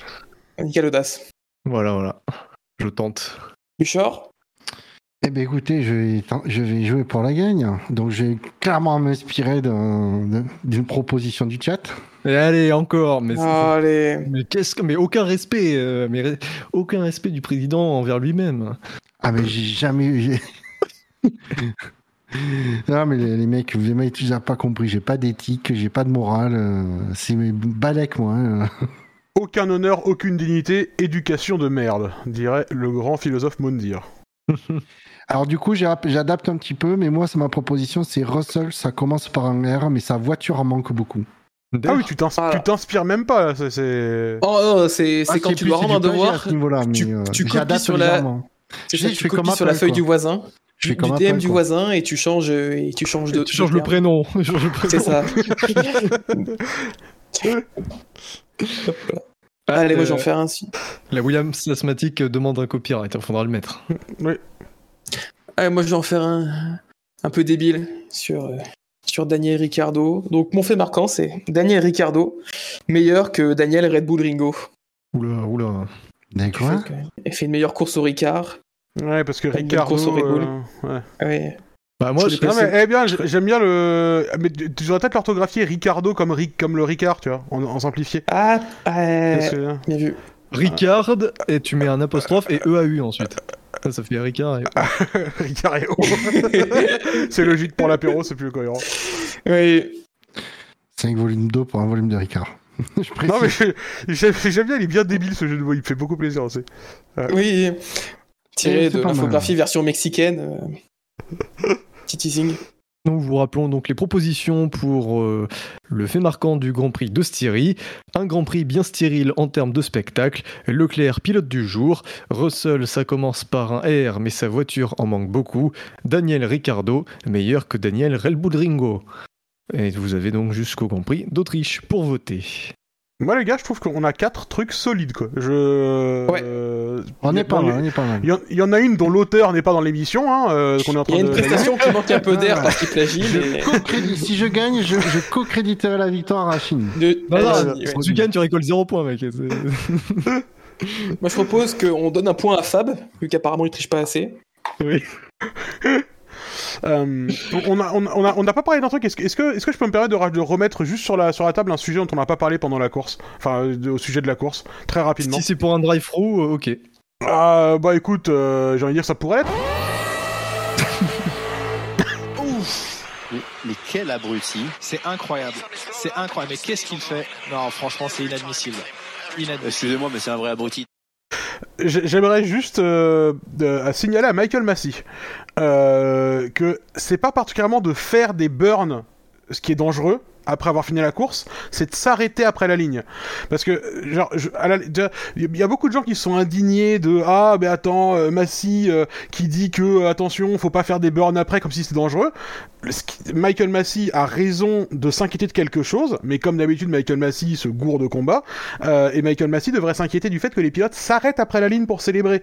Parce que oui, potentiellement, s'il y a d'autres voitures qui arrivent derrière et qui font la course entre elles, ça peut être dangereux que d'autres voitures aient ralenti. Je veux dire, on rappelle quand même que euh, après sa victoire à Monza, Gasly qui s'arrête de quasiment, qui met un gros coup de frein après la ligne pour euh, célébrer avec ses mécanos, il a quand même failli euh, provoquer un accident d'avion avec Sainz qui prenait la speed juste derrière lui, quoi. Donc euh, oui, c'est dangereux, il faut pas freiner après la ligne. On devrait, c'est ça qu'on devrait interdire, de mettre un coup de frein après la ligne. On devrait regarder la télémétrie. Si tu freines après la ligne, c'est mort, faut décélérer. Parce que ça, oui, c'est dangereux. Mais mais mais c'est pas le burn qui est dangereux, Michael. C'est complètement con ce que tu dis. Voilà, c'était mon petit drive-through pour Michael Massey. Que vous avez euh, d'autres drive-through, messieurs, parce que c'est le moment. Non. Non. Non, non. Même pas pour le réalisateur, les mecs? Parce qu'on en a quand même. Bah non, il a. Mais il a fait une prestation pas horrible, mais pas grand chose à montrer. Bah non, mais alors, en Ouais, fait, mais bon, en, les en seuls vrai, il a. au moment où il y a des trucs à montrer, euh, il faut se focaliser bien sur Hamilton où il y avait personne devant et personne derrière. Mais quoi. ouais, il passait son temps à se focaliser sur le top 4 où il se passait rien, euh, plutôt que de le montrer. Nous, on regardait les écarts dans la tour de chronométrage euh, sur la gauche, là on voit, ouais, il y a, il y a 4 dixièmes entre deux voitures, et il nous montre pas ça. Il préfère nous montrer Hamilton, euh, il y a 18 secondes devant, 6 secondes derrière, quoi. Enfin, euh, on, on- on s'en foutait, quoi. Enfin, Ah, c'est... Buchor rend les sa, commandes. dé- à sa décharge, à sa décharge, décharge du réalisateur, il a enfin compris que dès que euh, le, le vainqueur a franchi la ligne, il peut nous montrer la bataille qui est derrière. hein. Ça, ça y est, il a trouvé le bouton. hein. Et donc, vous voulez même pas en mettre un pour euh, Jean-Michel réalisation, quoi. Bon, pff, Non. Mais non, Non, j'ai un quota de il- 10 par saison. Et... Ok, ok. Ah si, il nous a, il la nous a- moitié. il nous a pas montré le problème sur Gasly, euh, comment il pète sa suspension, mais bon. Franchement, il a fait des prestations bien pires que ça. Oui, enfin, oui, oui. Mais, le, Oui, mais parce qu'en fait, le seuil est bas. en fait, c'est parce que le Grand Prix était chiant et qu'il y avait et qu'il y avait à montrer. En fait, du coup, euh, il n'y avait pas grand chose à montrer. Bon, le peu qu'il y avait à montrer, il en a rentré la moitié, mais du coup, sa prestation était euh, meilleure que la moyenne, que Si d'habitude. ça, si ça se trouve, lui aussi est en train de mater les meilleurs moments de la Porsche Cup euh, juste avant, hein. ça c'est possible. Il était en train de monter le best-of. c'est ça, il était déjà passé. Il avait un peu de, de- il avait- il était un peu à la bourre sur son taf. Allez, nous concluons cette émission par le coup d'œil dans le rétro.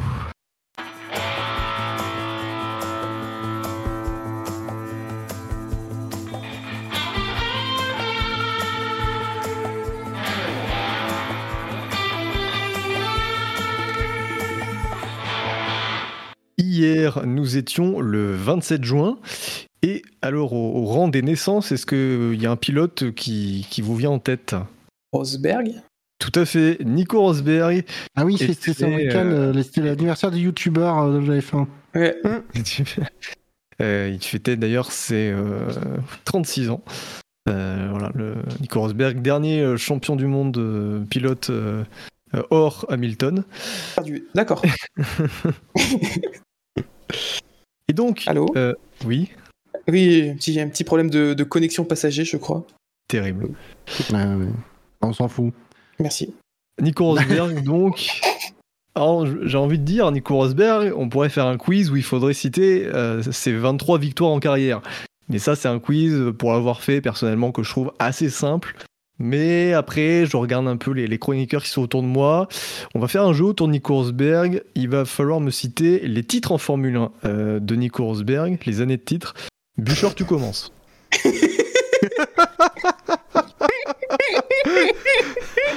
Bouchard, attention Bouchard, concentre-toi, tu peux gagner cette, euh, ce jeu. Ouais. Les Vas-y. titres de Rosberg. Vas-y, Bûcheur. Non.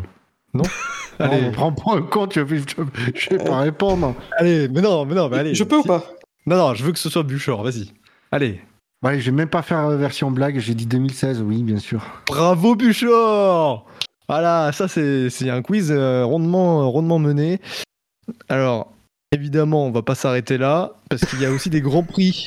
Il y a aussi des grands prix qui ont eu lieu un 27 juin. Donc, outre le Grand Prix de Styrie euh, hier, il y a également le Grand Prix de France en 1965, le Grand Prix d'Europe en, 1900 en 2010, et euh, alors le Grand Prix d'Europe 2010 déjà, il a été remporté par euh, Sébastien Vettel, et il y a également le Grand Prix de France en 99. Euh, C'était une course très agitée, hein, sous la pluie.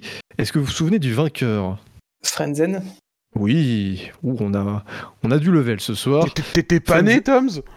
Mais si, j'étais devant le. J'étais sûrement dans le ventre de ma mère, en train de regarder le Grand Prix, donc euh, si, j'étais là. Ah, oui. Ah. Frenzen qui s'imposait devant Mika Hakkinen et Rubens Barrichello, Barrichello auteur de la pole position, ce qui constituait la première et unique pole position pour Stewart Grand Prix. Euh, et donc, nous allons revenir sur les premières pole positions des écuries en Formule 1. Et oui. Waouh Alors, comment va se dérouler le quiz? On va faire des, des ordres de, de difficulté, à savoir, il y a 40 écuries euh, qui ont réalisé une pole position euh, dans le championnat du monde de Formule 1. Vous allez, euh, à tour de rôle, me donner un, un rang de difficulté que vous souhaitez pour le quiz, donc 1, 2 ou 3. C'est-à-dire qu'en gros, si, euh, si vous voulez euh, le rang 1, vous allez marquer un point si vous avez juste. Le rang 2, vous allez marquer 2 points. Le rang 3, vous allez marquer 3 points. Si vous avez faux, bah, c'est 0 points. Et ça vous grille un joker. Vous avez le droit chacun à 3 droits à l'erreur. Et en fait, vous me donnez votre, niveau de difficulté. Moi, je vous cite le nom d'un Grand Prix. Et il faudra me donner le nom de l'écurie. Est-ce que les règles sont claires? C'est plus compliqué que la semaine dernière. Non, Bouchard, c'est impossible. Ou alors c'est juste pas expliquer, je ne sais pas. Vous êtes trop nuls, c'est pas ma faute. Non, les patrons, il est trop con, Ah. c'est très différent. C'est tout simple. Vous me, vous me di- donnez un- le niveau de difficulté que vous souhaitez.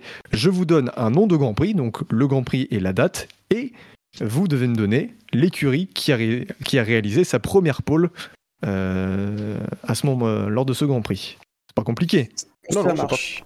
Est-ce que t'es sûr que, genre, genre euh, si on se trompe, on perd pas de points? Non, si vous vous trompez, vous marquez 0 points, vous ne perdez pas de points. Par contre, vous perdez un joker. Vous avez le droit à 3 jokers. Si vous à 3 droits à l'erreur, si au, au bout du quatrième, euh, de la quatrième erreur, vous ne pouvez plus marquer de, de points. Ok. Vous ne pouvez plus jouer. Voilà. On Ce qui fait que, eh ben, on y va. Alors, on va, on va prendre euh, bah, l'ordre, euh, l'ordre alphabétique. hein. Désolé, Toms. Yes. Benlop, que souhaites-tu comme difficulté Euh... Bah, on va, on va, on va écumer les jokers, vas-y, 3. Donc, tu veux marquer 3 points, ce qui veut dire Oui. un niveau difficile. Ça, on, Alors. crame les, on crame les jokers dès le début. hein. Oui, c'est, c'est pas mal. Alors, je vais te. Pardon. Ah non, attends, qu'est-ce que tu vas me faire? Oh. Allemagne 1985. 1985 En même temps, j'ai dit 3, quoi. Euh... Waouh. Euh... Qui, rou- qui, qui roulait en 80 Est-ce que je peux poser des questions un peu ou pas du tout? Parce que je vais me faire foutre? Oui, oui, voilà, ouais, je pense que c'est ça. hein. Je vais me faire foutre, toi, ouais. Euh, euh, Ferrari. Non Première pole. Première pole, euh. Il s'agissait de Tolman. Ah, attends, attends, attends, attends, c'est quoi ta question? J'ai mal compris ta question du Putain. Coup. Non, mais c'est toujours chaque fois, il va citer le Grand Prix de la première pole de Ah, la des première pole, ah putain Bah oui, du coup, effectivement. Bon, bah, ma réponse était parfaitement la- débile. la- Le dernier meilleur. T'avais compris le quoi Le dernier meilleur tour en course peut-être? Non, non, non, non, j'avais compris, j'avais, compris que tu voulais juste l'équipe qui avait fait la pole à ce Grand Prix là, donc euh, j'avais rien compris, tu vois. Oui, mais de toute façon, c'était pas elle non plus, donc. euh, Oui, mais c'était c'était déjà moins improbable, je pense. Oui.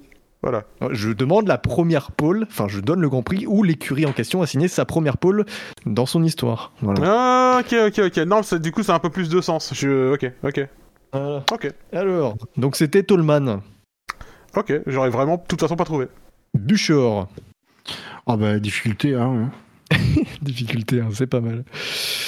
Alors, Belgique, deux- euh, pardon, Turquie 2020. Ah Bah, Lance Stroll. Pas une équipe. Mauvaise réponse euh, je vais dire Aston Martin, c'est du coup. Euh, C'était quel nom à l'époque Force India. il a, il a le droit de donner des réponses comme ça parce que. non, mais. Non, non, non, tu peux pas Là, c'est foutu. Là, Non. c'est foutu, il n'y a pas de point. Monsieur l'arbitre, monsieur l'arbitre Monsieur, l'arbitre, il y a-. Bouchard, il dormait pendant l'explication des règles encore plus que moi.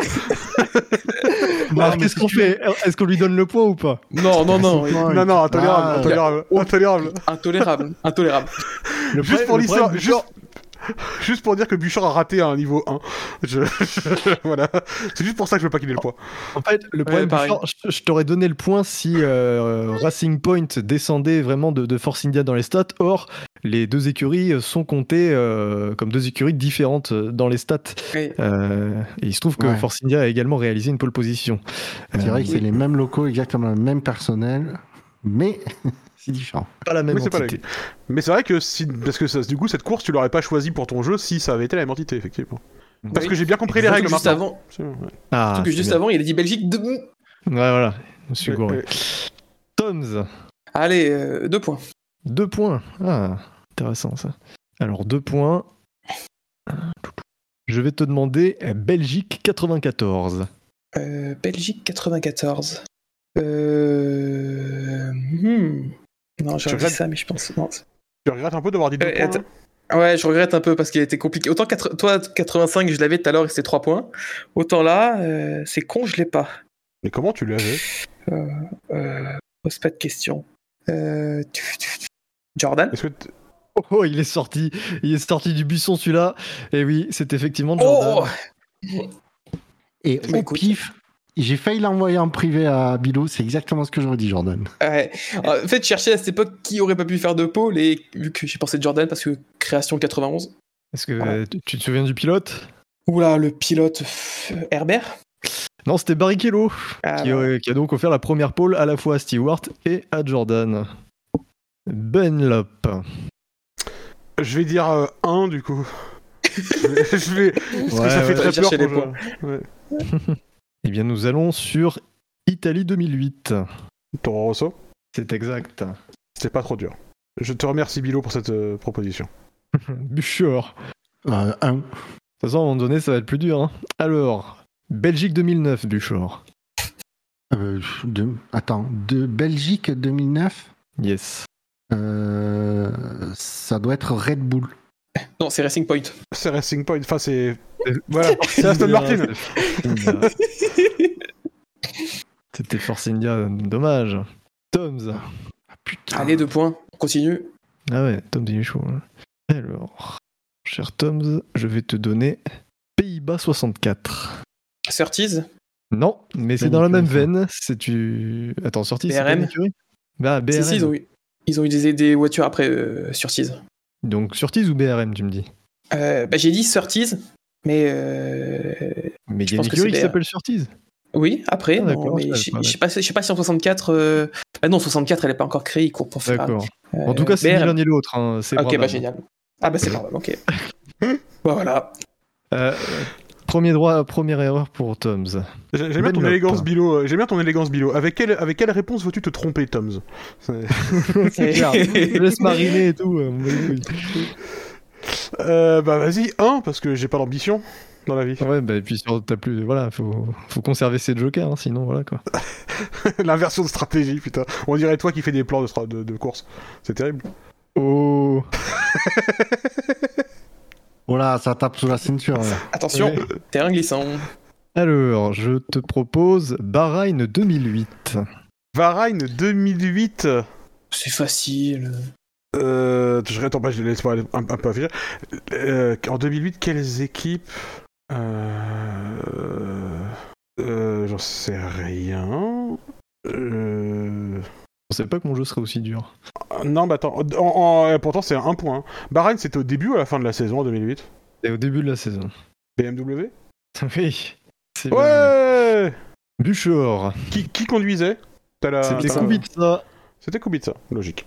Ah ouais. Eh oui, hein. Alors, Australie 2009, Buchor. Tu m'en veux avec. euh, Ah ben celle-là, elle- euh, 2009, celle-là, elle est logique, je Celle-là, elle est logique. Brand GP. Brand GP. Oui, bravo. Ah, tu m'en veux, tu m'en veux. Euh, Je peux te donner Non, mais du tout à l'heure, ce qui 56, m'a- hein, mais... Ouais, mais tout à l'heure, ce qui m'a perturbé, c'est que c'était euh, 2009, donc je sais que les, les premiers, la moitié de la saison, les, les Browns faisaient les- les- la pole, et je sais qu'il y avait eu quand même une lutte sur la fin avec euh, Red Bull. J'avais complètement oublié le- le- l'interlude. euh, Force. India. Eh oui, c'est vrai, Force India. La petite surprise du chef. Toms, Allez, un point. Ça laisse ses couilles sur le bas-côté, visiblement. Ah, totalement. Je change de strat. Tu changes de strat. Ah, tu veux notre guitare? Exactement. Je te propose Saint-Marin 2004. Bar, Honda. C'est bon, ça. Bravo. Benlop. Bonjour euh, un. un point, s'il te plaît. Je te propose États-Unis 2005. Euh, bah oui, du coup, c'était. euh, Attends, États-Unis 2005 Yes. Ah oui, mais du coup, c'est peut-être Ah oui, non, mais c'est là là, là. Oui, oui, non, parce que du coup, c'est du coup, c'est pas la pole. Enfin, si, mais c'est pas la voiture qui est, Non. qui est partie devant, forcément. Euh... Oui, Bah, c'est pas c'était, ça qui euh, s'est qualifié en Il premier. veut dire qu'il est parti Bah non, devant non, c'est autour ça. de Non, mais oui, mais non, mais du coup, c'était euh, c'était Toyota puisque euh, puisque c'était le coéquipier de du de l'accidenté. Je suis accidenté. Ralph, hein, de son prénom. Ouais, absolument. C'est bon pour toi, Buch... euh, Benlop. Belle pole de Yarno. Il a même des photos pour le prouver. Mais il a pas la photo de sa voiture sur la première place de la grille euh, au départ. Ça, c'est la seule photo qu'il a pas. Je sais pas, il a perdu, je pense. Ah non. Bu- Buchor. Hein, toujours, hein. Toujours un. Ah ouais. Alors, qu'est-ce qu'on va te donner, Buchor On va te donner. On va te donner quoi? On va te donner Chine 2009. Putain, c'est pas si facile ça, putain. Oh, Mais si. putain, mais pourquoi qu'est-ce que t'as avec l'année 2009 à tout me refiler à chaque fois Ah, je sais pas, c'est les années, C'est les, plus- facile. les, les années les plus récentes. euh, si je te veux, je te donne ça. Bah, du coup, j'ai envie de dire Red Bull cette fois-ci, ça doit être ça. Et voilà. Ah bah voilà. C'est pas compliqué. Tant que tu, tu veux du Red Bull. Ah oui, et c'est vrai que tout à l'heure, ta réponse de Red Bull pour Belgique 2008, c'est pas possible parce que c'est Toro Rosso qui a fait en premier la pole position, avant Red Bull. Je viens d'y penser maintenant. Mais il n'y a pas eu Belgique 2008, c'est Belgique C'était 2009. Italie. C'était Italie oui, non, mais 2008. tout à, euh, tout, pour tout à ça. l'heure quand t'as dit, euh, tout, tout à l'heure quand t'as dit Belgique, euh, 2000, quand t'as dit Belgique 2009 tout à l'heure. Et la Belgique, c'est avant. India. La Belgique, c'est avant et en, en 2009, oui, c'est ça. Sauf que, Ouais. mais, mais tu confonds parce que l'Italie 2009, c'était, il n'y avait, pas- eu de pôle, euh, pas de, de Non, non. première pôle, quoi. Non, non, mais ce que, ce que je veux dire, ce que je veux dire, c'est que du coup, la réponse de Bouchard Ouais, quand, euh, quand il dit, Be- je, je m'explique, je m'explique, je m'explique. Attendez, je vais vous répondre, je vais vous Qu'est-ce que tu t'embrouilles? Non, mais ce que, que- ce que je veux dire, c'est que la réponse de Bouchard, j'y pense maintenant, mais en plus, c'était vraiment pas possible parce que euh, Red Bull pouvait pas avoir fait la pole en Belgique en 2009 parce que euh, Toro Rosso a fait une pole avant. euh, Red... ça, ça veut rien dire ce que je dis, effectivement, c'est de la merde. Allez. Mais qu'est-ce que Ah tu racontes? Toro Rosso signe une pôle en 2008, euh, Red Bull ça, devait non, mais j'ai- j'ai 2009. non, mais j'ai- j'ai réalisé que c'est compliqué pour C'est moi bon, les chiffres euh, qui sont séparés de 1, manifestement. Euh, du coup, je sais même plus à qui c'est. C'est à, c'est à moi. Attends, Attends, Vas-y. Allez, un point, on est cumulé un point. Allez, un point. Il n'y a plus grand chose. Hein. Vas-y. Ah, on n'a pas entendu ce que t'as dit. Ah, pardon. Grande-Bretagne 1951. Euh, Ferrari. Oui. Un quatrième point pour Toms. Benlop. Bonjour, un point, s'il vous plaît. Je ne t'ai pas entendu, Bill. Canada 72. Facile. Facile. Toms qui met la pression à chaque fois. Mais grave, le mec, gros le mec, bâtard, hein. le mec, il tonne ta mort. C'est censé être facile, ça. Ouais. J'en sais rien. Euh... Je sais même pas qui roulait. J'en sais rien. Bah, donne une écurie, on sait jamais. Qui roulait déjà à l'époque? Euh... Lotus? Non, bah non, c'est avant. Leur première pole position, forcément. Non, attends, il faut une je, réponse. quoi. je retire Lotus. Je retire Lotus parce que ça devait dater forcément d'avant leur première pole Bah, position. retire le lotus de ton cul, euh, le papier lotus là, et puis. euh, BRM Non, c'était McLaren. Ah, bon. Deuxième erreur pour euh, Benlop. Bah, tu vois, Tom, euh, Tom c'était pas facile, tu vois. Euh, un point, hein C'est vrai, pourquoi, pourquoi je demande? Pourquoi je demande L'amour du risque. Alors, qu'avons-nous pour... euh, Merde, ça y est, j'ai perdu. Nous avons États-Unis Ouest 1981. C'est un point, ça facile. J'allais dire, à quelle heure c'est facile Tom, il va dire, mais bien sûr, vous connaissez rien. Euh, Non, un mais- peu compliqué, mais c'est facile. En fait, c'est facile parce qu'il y, a, voilà, il y a toute une anecdote autour de ce Grand Prix. Donc, euh, États-Unis Ouest euh, 81. Ouais, c'est vrai que j'ai été un peu vache. Mais bon. Ah, Je serais dit, alors États-Unis Ouest, oui, je c'était quoi, Las Vegas? Non, mais ça se trouve même pas. Je sais plus. 81. Euh, ça peut être quelle écurie? Euh, Ligier? Au pif Non, c'était. C'était qui? C'était Arrows. Ouais. Ah bah ouais. Ouais. Et alors, et alors l'anecdote, c'est quand, quand ça leur est arrivé, quand ils ont réussi à faire la pole position, ils se disent putain les mecs, ça s'arrose Et ça, c'était un point. Donc Benlops, troisième. euh, troisième strike. Mais non, mais il y a- mais il y a eu plein de reportages sur euh, États-Unis Ouest euh, 81 parce que euh, la petite Arrows avait signé une pole position. Donc euh, moi, je pensais que c'était. Ah, mais j'en ai vu aucun. Pardon, excusez-moi. Euh, De toute façon, il reste plus beaucoup de faciles. Hein, et- Bah allez, on- autant les écumer un point. Vas-y, balance. Alors je vais te balancer Grande-Bretagne 79. Williams. Tout à fait. Cinquième point pour Toms. Benlop. bah, euh, à ton avis Un point. 4 points. Ouais, ouais, je pense. 4 points, allez, mais pas. Non, 1 point, bien sûr. 0,5 si t'as. Alors j'ai non j'ai un point et j'ai de France euh, 1954. Mais putain, mais sérieux, quoi. Je. Quajo. Qu'est-ce qu'il a encore l'autre, là, le jeune, le sale jeune? C'est facile. Quel enculé, ça se trouve, J'ai une idée. J'avoue, j'ai Attends, une idée sur ouais, ça. attends, ça, ça- Vas-y, envoie-la moi par message privé, euh, Bouchard. Attends, je te fais ça tout de suite. Hein. Dis rien pour l'instant. Euh... 54 Mercedes? Oui. Heureusement Oh. heureusement qu'il a dit dis Je rien. sais. l'avais, je l'avais. Ouais, il l'avait, Bouchard l'avait. euh. Euh, Tom, il m'a envoyé une étoile. Ça doit venir Mercedes. Non, ça veut dire que, ça veut dire que t'es sa star. Ah, Oui, c'est ça. T'es la star de mon cœur, Bilo. c'est donc un troisième point pour. Toms. Euh... Un point. Euh, non, mais non, non, je suis con. pardon. c'est- hein. Pardon. Bouchard. Benlop. Mais je ne comprends pas que cet individu, enfin. Euh, ouais, te plaît, les insultes, euh, ça va. Désolé, désolé. En commun, on a la suspension de permis, mais euh, ça s'arrête là. hein. Enfin, je... et, et notre amour pour la bière aussi, mais ça c'est bon. Et le même rig. Bouchard, tu n'as plus le droit à l'erreur. Ben, un point, hein, toujours. Ouais, je pense que c'est plus sage. Et du coup, je vais te dire Afrique du Sud 79. Non, mais j'y crois pas, quoi. Putain, Moi, mais toutes les dures que Moi, j'ai j'en aurais pas voulu que non plus. j'ai pas eu. J'avais la réponse, putain, mais même le McLaren, je l'avais. Mais tu me sors des dates, j'en ai aucune idée. Tu sais Afrique quoi, du Sud, Bouchard 79. Euh, C'est facile. ouais, allez, je vais dire Renault. Ah ben voilà, Voilà. C'est ça qui est beau Je sais que c'est la première année où Renault a performé en F1. Toms, On écume du 1 point, allez. tu écumes du 1 point, et alors, je préviens, c'est l'avant-dernier. Autriche 86. Hmm. Fais-moi le malin là, Benetton. putain Ah merde.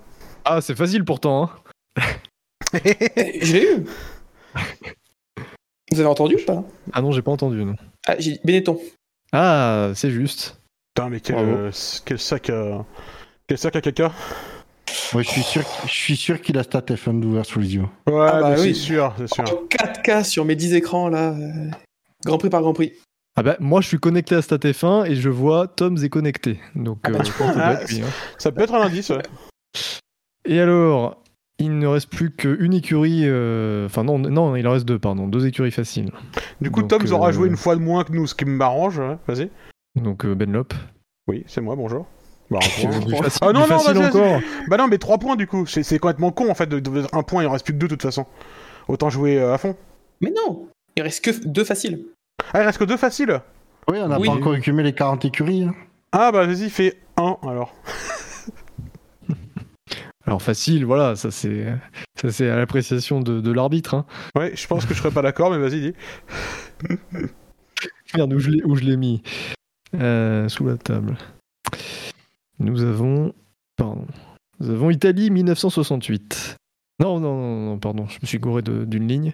Oui, Allemagne plaît. 77. Allemagne 77. Ah, c'est sûr que. Moi, je vois la grosse différence entre les deux. Là, La difficulté. C'est quand même plus facile, non? Non, pour moi, non. Je. Après, il faut Tom, réfléchir je- par rapport à, à des, à des faits marquants de l'histoire de la Formule 1, etc. Ah, je savais qu'il me manquait un truc. Mais non, mais je veux dire, euh, voilà, évidemment, donner une date brute de décoffrage comme ça, ça paraît pas évident, mais faut, faut regarder l'année, faut regarder, voilà. Je suis gentil, je t'aide. hein. 77, c'est. Euh... C'est Lauda qui est champion à la fin. Mais. Euh... Du coup, c'est pas pas. lui qui. a- Même pas, c'est qui en 77 Si, si, si, si, si, si. Pardon. Euh... Du coup, j'imagine que c'est pas lui qui a fait la pole, évidemment. Puisque sinon, euh, ça marcherait pas. Je vais, je vais pas répondre Ferrari de façon ridicule. Euh... J'en sais rien. Qu'est-ce que tu veux que j'en sache sans déconner? Brabham? Bah, non, non, non, Brabham, en plus, on l'a déjà dit.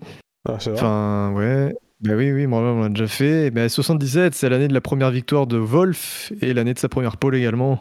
Toto, il était déjà là, putain? Eh oui, oui, Toto était là. Joli Toto Wolf, hein, franchement. Je savais même pas que ça existait comme équipe. Tu n'as plus le droit à l'erreur. Bûcheur pour le dernier euh, facile, je suppose. Oui, oui, oui, oui. oui. Grande-Bretagne 1950. T'as intérêt à l'avoir celui-là. Euh, Non, c'est facile. Mais arrête, Tom, c'est insupportable, enfin C'est facile. écoute-le. Justement, mais justement, parce que c'est 1950. insupportable. Ouais. Ouais, alors, le premier logique- Grand Prix de l'histoire en fait. C'est ce que j'allais dire en plus. Logiquement, ça va être la première pole de l'histoire. Et si je dis pas de bêtises, je crois que c'était les Alfa Romeo. Ah, là tu me fais plaisir, Bûcheur, voilà. Il y a eu la réflexion. C'est donc un quatrième point pour Bûcheur à égalité avec Benlop. Toms est à 6. Euh, Benlop et Bûcheur, vous avez plus le droit à l'erreur. Et ça tombe bien parce qu'on a, il n'y a plus de niveau facile. Toms, t'as encore euh, deux droits à l'erreur. Et T'as dit t'as quoi. T'as dit Tom est à 6 T'es sûr qu'il t'es sûr qu'il est pas debout? Euh, ah, bah, ça dépend. J'alterne entre les deux. Euh, Benlop, Mm. du coup, éliminé. Hein. Mhm, Ouais, ouais, ça me semble clair. Ouais. Allez. pourri. On va jouer le beau jeu, on va jouer les 3 points. Ah, les trois points.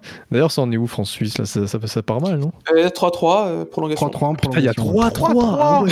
Oui.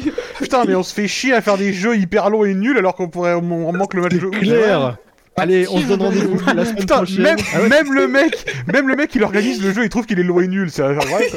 Non, non, non, c'est pas le jeu qui est nul, c'est vous. C'est vous, Non, c'est toi qui. Allez, à la chaîne. Allez, vous, 3 pouvez, points. reg- vous pouvez regarder pendant le, pendant le, le quiz. Putain, hein. boulot Monaco, cin- d'animateur, Monaco putain. 59. Van Wall. Non, c'était Cooper. Paf. Ah, j'hésitais entre les deux. Benlop. Bonjour. Un point. Non, il y en a plus. Arrête de dire Deux points. Ah, deux points. Alors, on a Afrique du Sud 70. Euh, je ne. Comment tu veux que je sache ça, moi? Buchor. Voilà, merci. Parce que j'ai pas de doute sur l'issue du. De... Mais en fait, on Je fasse une proposition? Ouais, fais une proposition pendant que Benlop réfléchisse. Tyrell? Ah, mais non, non, non, une proposition de. Non, pardon, de difficulté. Ah C'était pas Tyrell, non. Ah bah, C'était difficulté qui? 2. Et March. Benlop, tu es donc éliminé. Buchor. Ouais. éliminé Pour 2 points. Pour deux points, qu'est-ce qu'on a pour deux points? On a Allemagne 62. Lotus. Non, c'était Porsche. Cool, le jeu est terminé. Tom, ça Oh a gagné. putain. Allez. Ouais, bravo Tom. Bravo Porsche, bravo Toms. Et euh, bon, euh, je pensais que le jeu était un peu plus simple, mais c'est vrai que Ah, c'était Non, mais c'était tout le chaud monde de n'a pas ouf. ton niveau, Bilo, putain. Je, je crois que les auditeurs maintenant surtout euh, ont adoré le F1 mid de, de Buchor. euh, Ouais. Rendons à, à César ce qui est à César. Et euh, c'est un format, je pense qu'on va, on va renouveler. euh, qu'il faudrait qu'on prépare et qu'on renouvelle un peu plus souvent parce que c'était très très très très sympa. Mais il était 4 très points bien pour ton jeu Benlop aussi, et Bilo. Buchor, 6 points pour Toms. Bravo messieurs quand même, avez- c'est pas si facile que ça, donc vous avez quand même réussi à trouver quelques écuries. Bravo Toms. Et puis euh, ben, on va conclure cette émission sur ces notes joyeuses. Euh, en vous remerciant, chers auditeurs, de votre fidélité. Euh, en vous remerciant, chers chroniqueurs, d'avoir été présents ce soir pour débriefer un Grand Prix moins bon que la moyenne. Et avoir loupé le match de l'équipe de France volontairement. Oui. Oh, mais Bon, viens, on mate la fin. euh, Viens, on mate la fin avec les Bah ouais, auditeurs. Allez, vas-y, on l'enregistre ou pas? On commente, on commente en direct. Bon, En clôture, on balance le générique et puis. euh, Allez, Allez, c'est parti. On vous rappelle notre présence. On est sur euh, Beansport TF1, Apple Podcast, RMC Sport, Téléfoot. non, Cloud, on est Facebook, sur euh, Twitter. toute, toute plateforme qui est gratuite, nous. Voilà, YouTube, Stand F1, Actu F1, Deezer, Spotify, sur Discord et la F1 sur Internet, c'est sûr. ça, SAVF1.fr. Et le SAV, c'est. La seconde mi-temps de France-Suisse. De Ouais, prolongation. ouais. Prolongation. Allez, salut à tous. Rendez-vous la semaine prochaine pour le Grand Prix d'Autriche-Reich. Salut. Bisous. Ce sera le nom de l'infographie.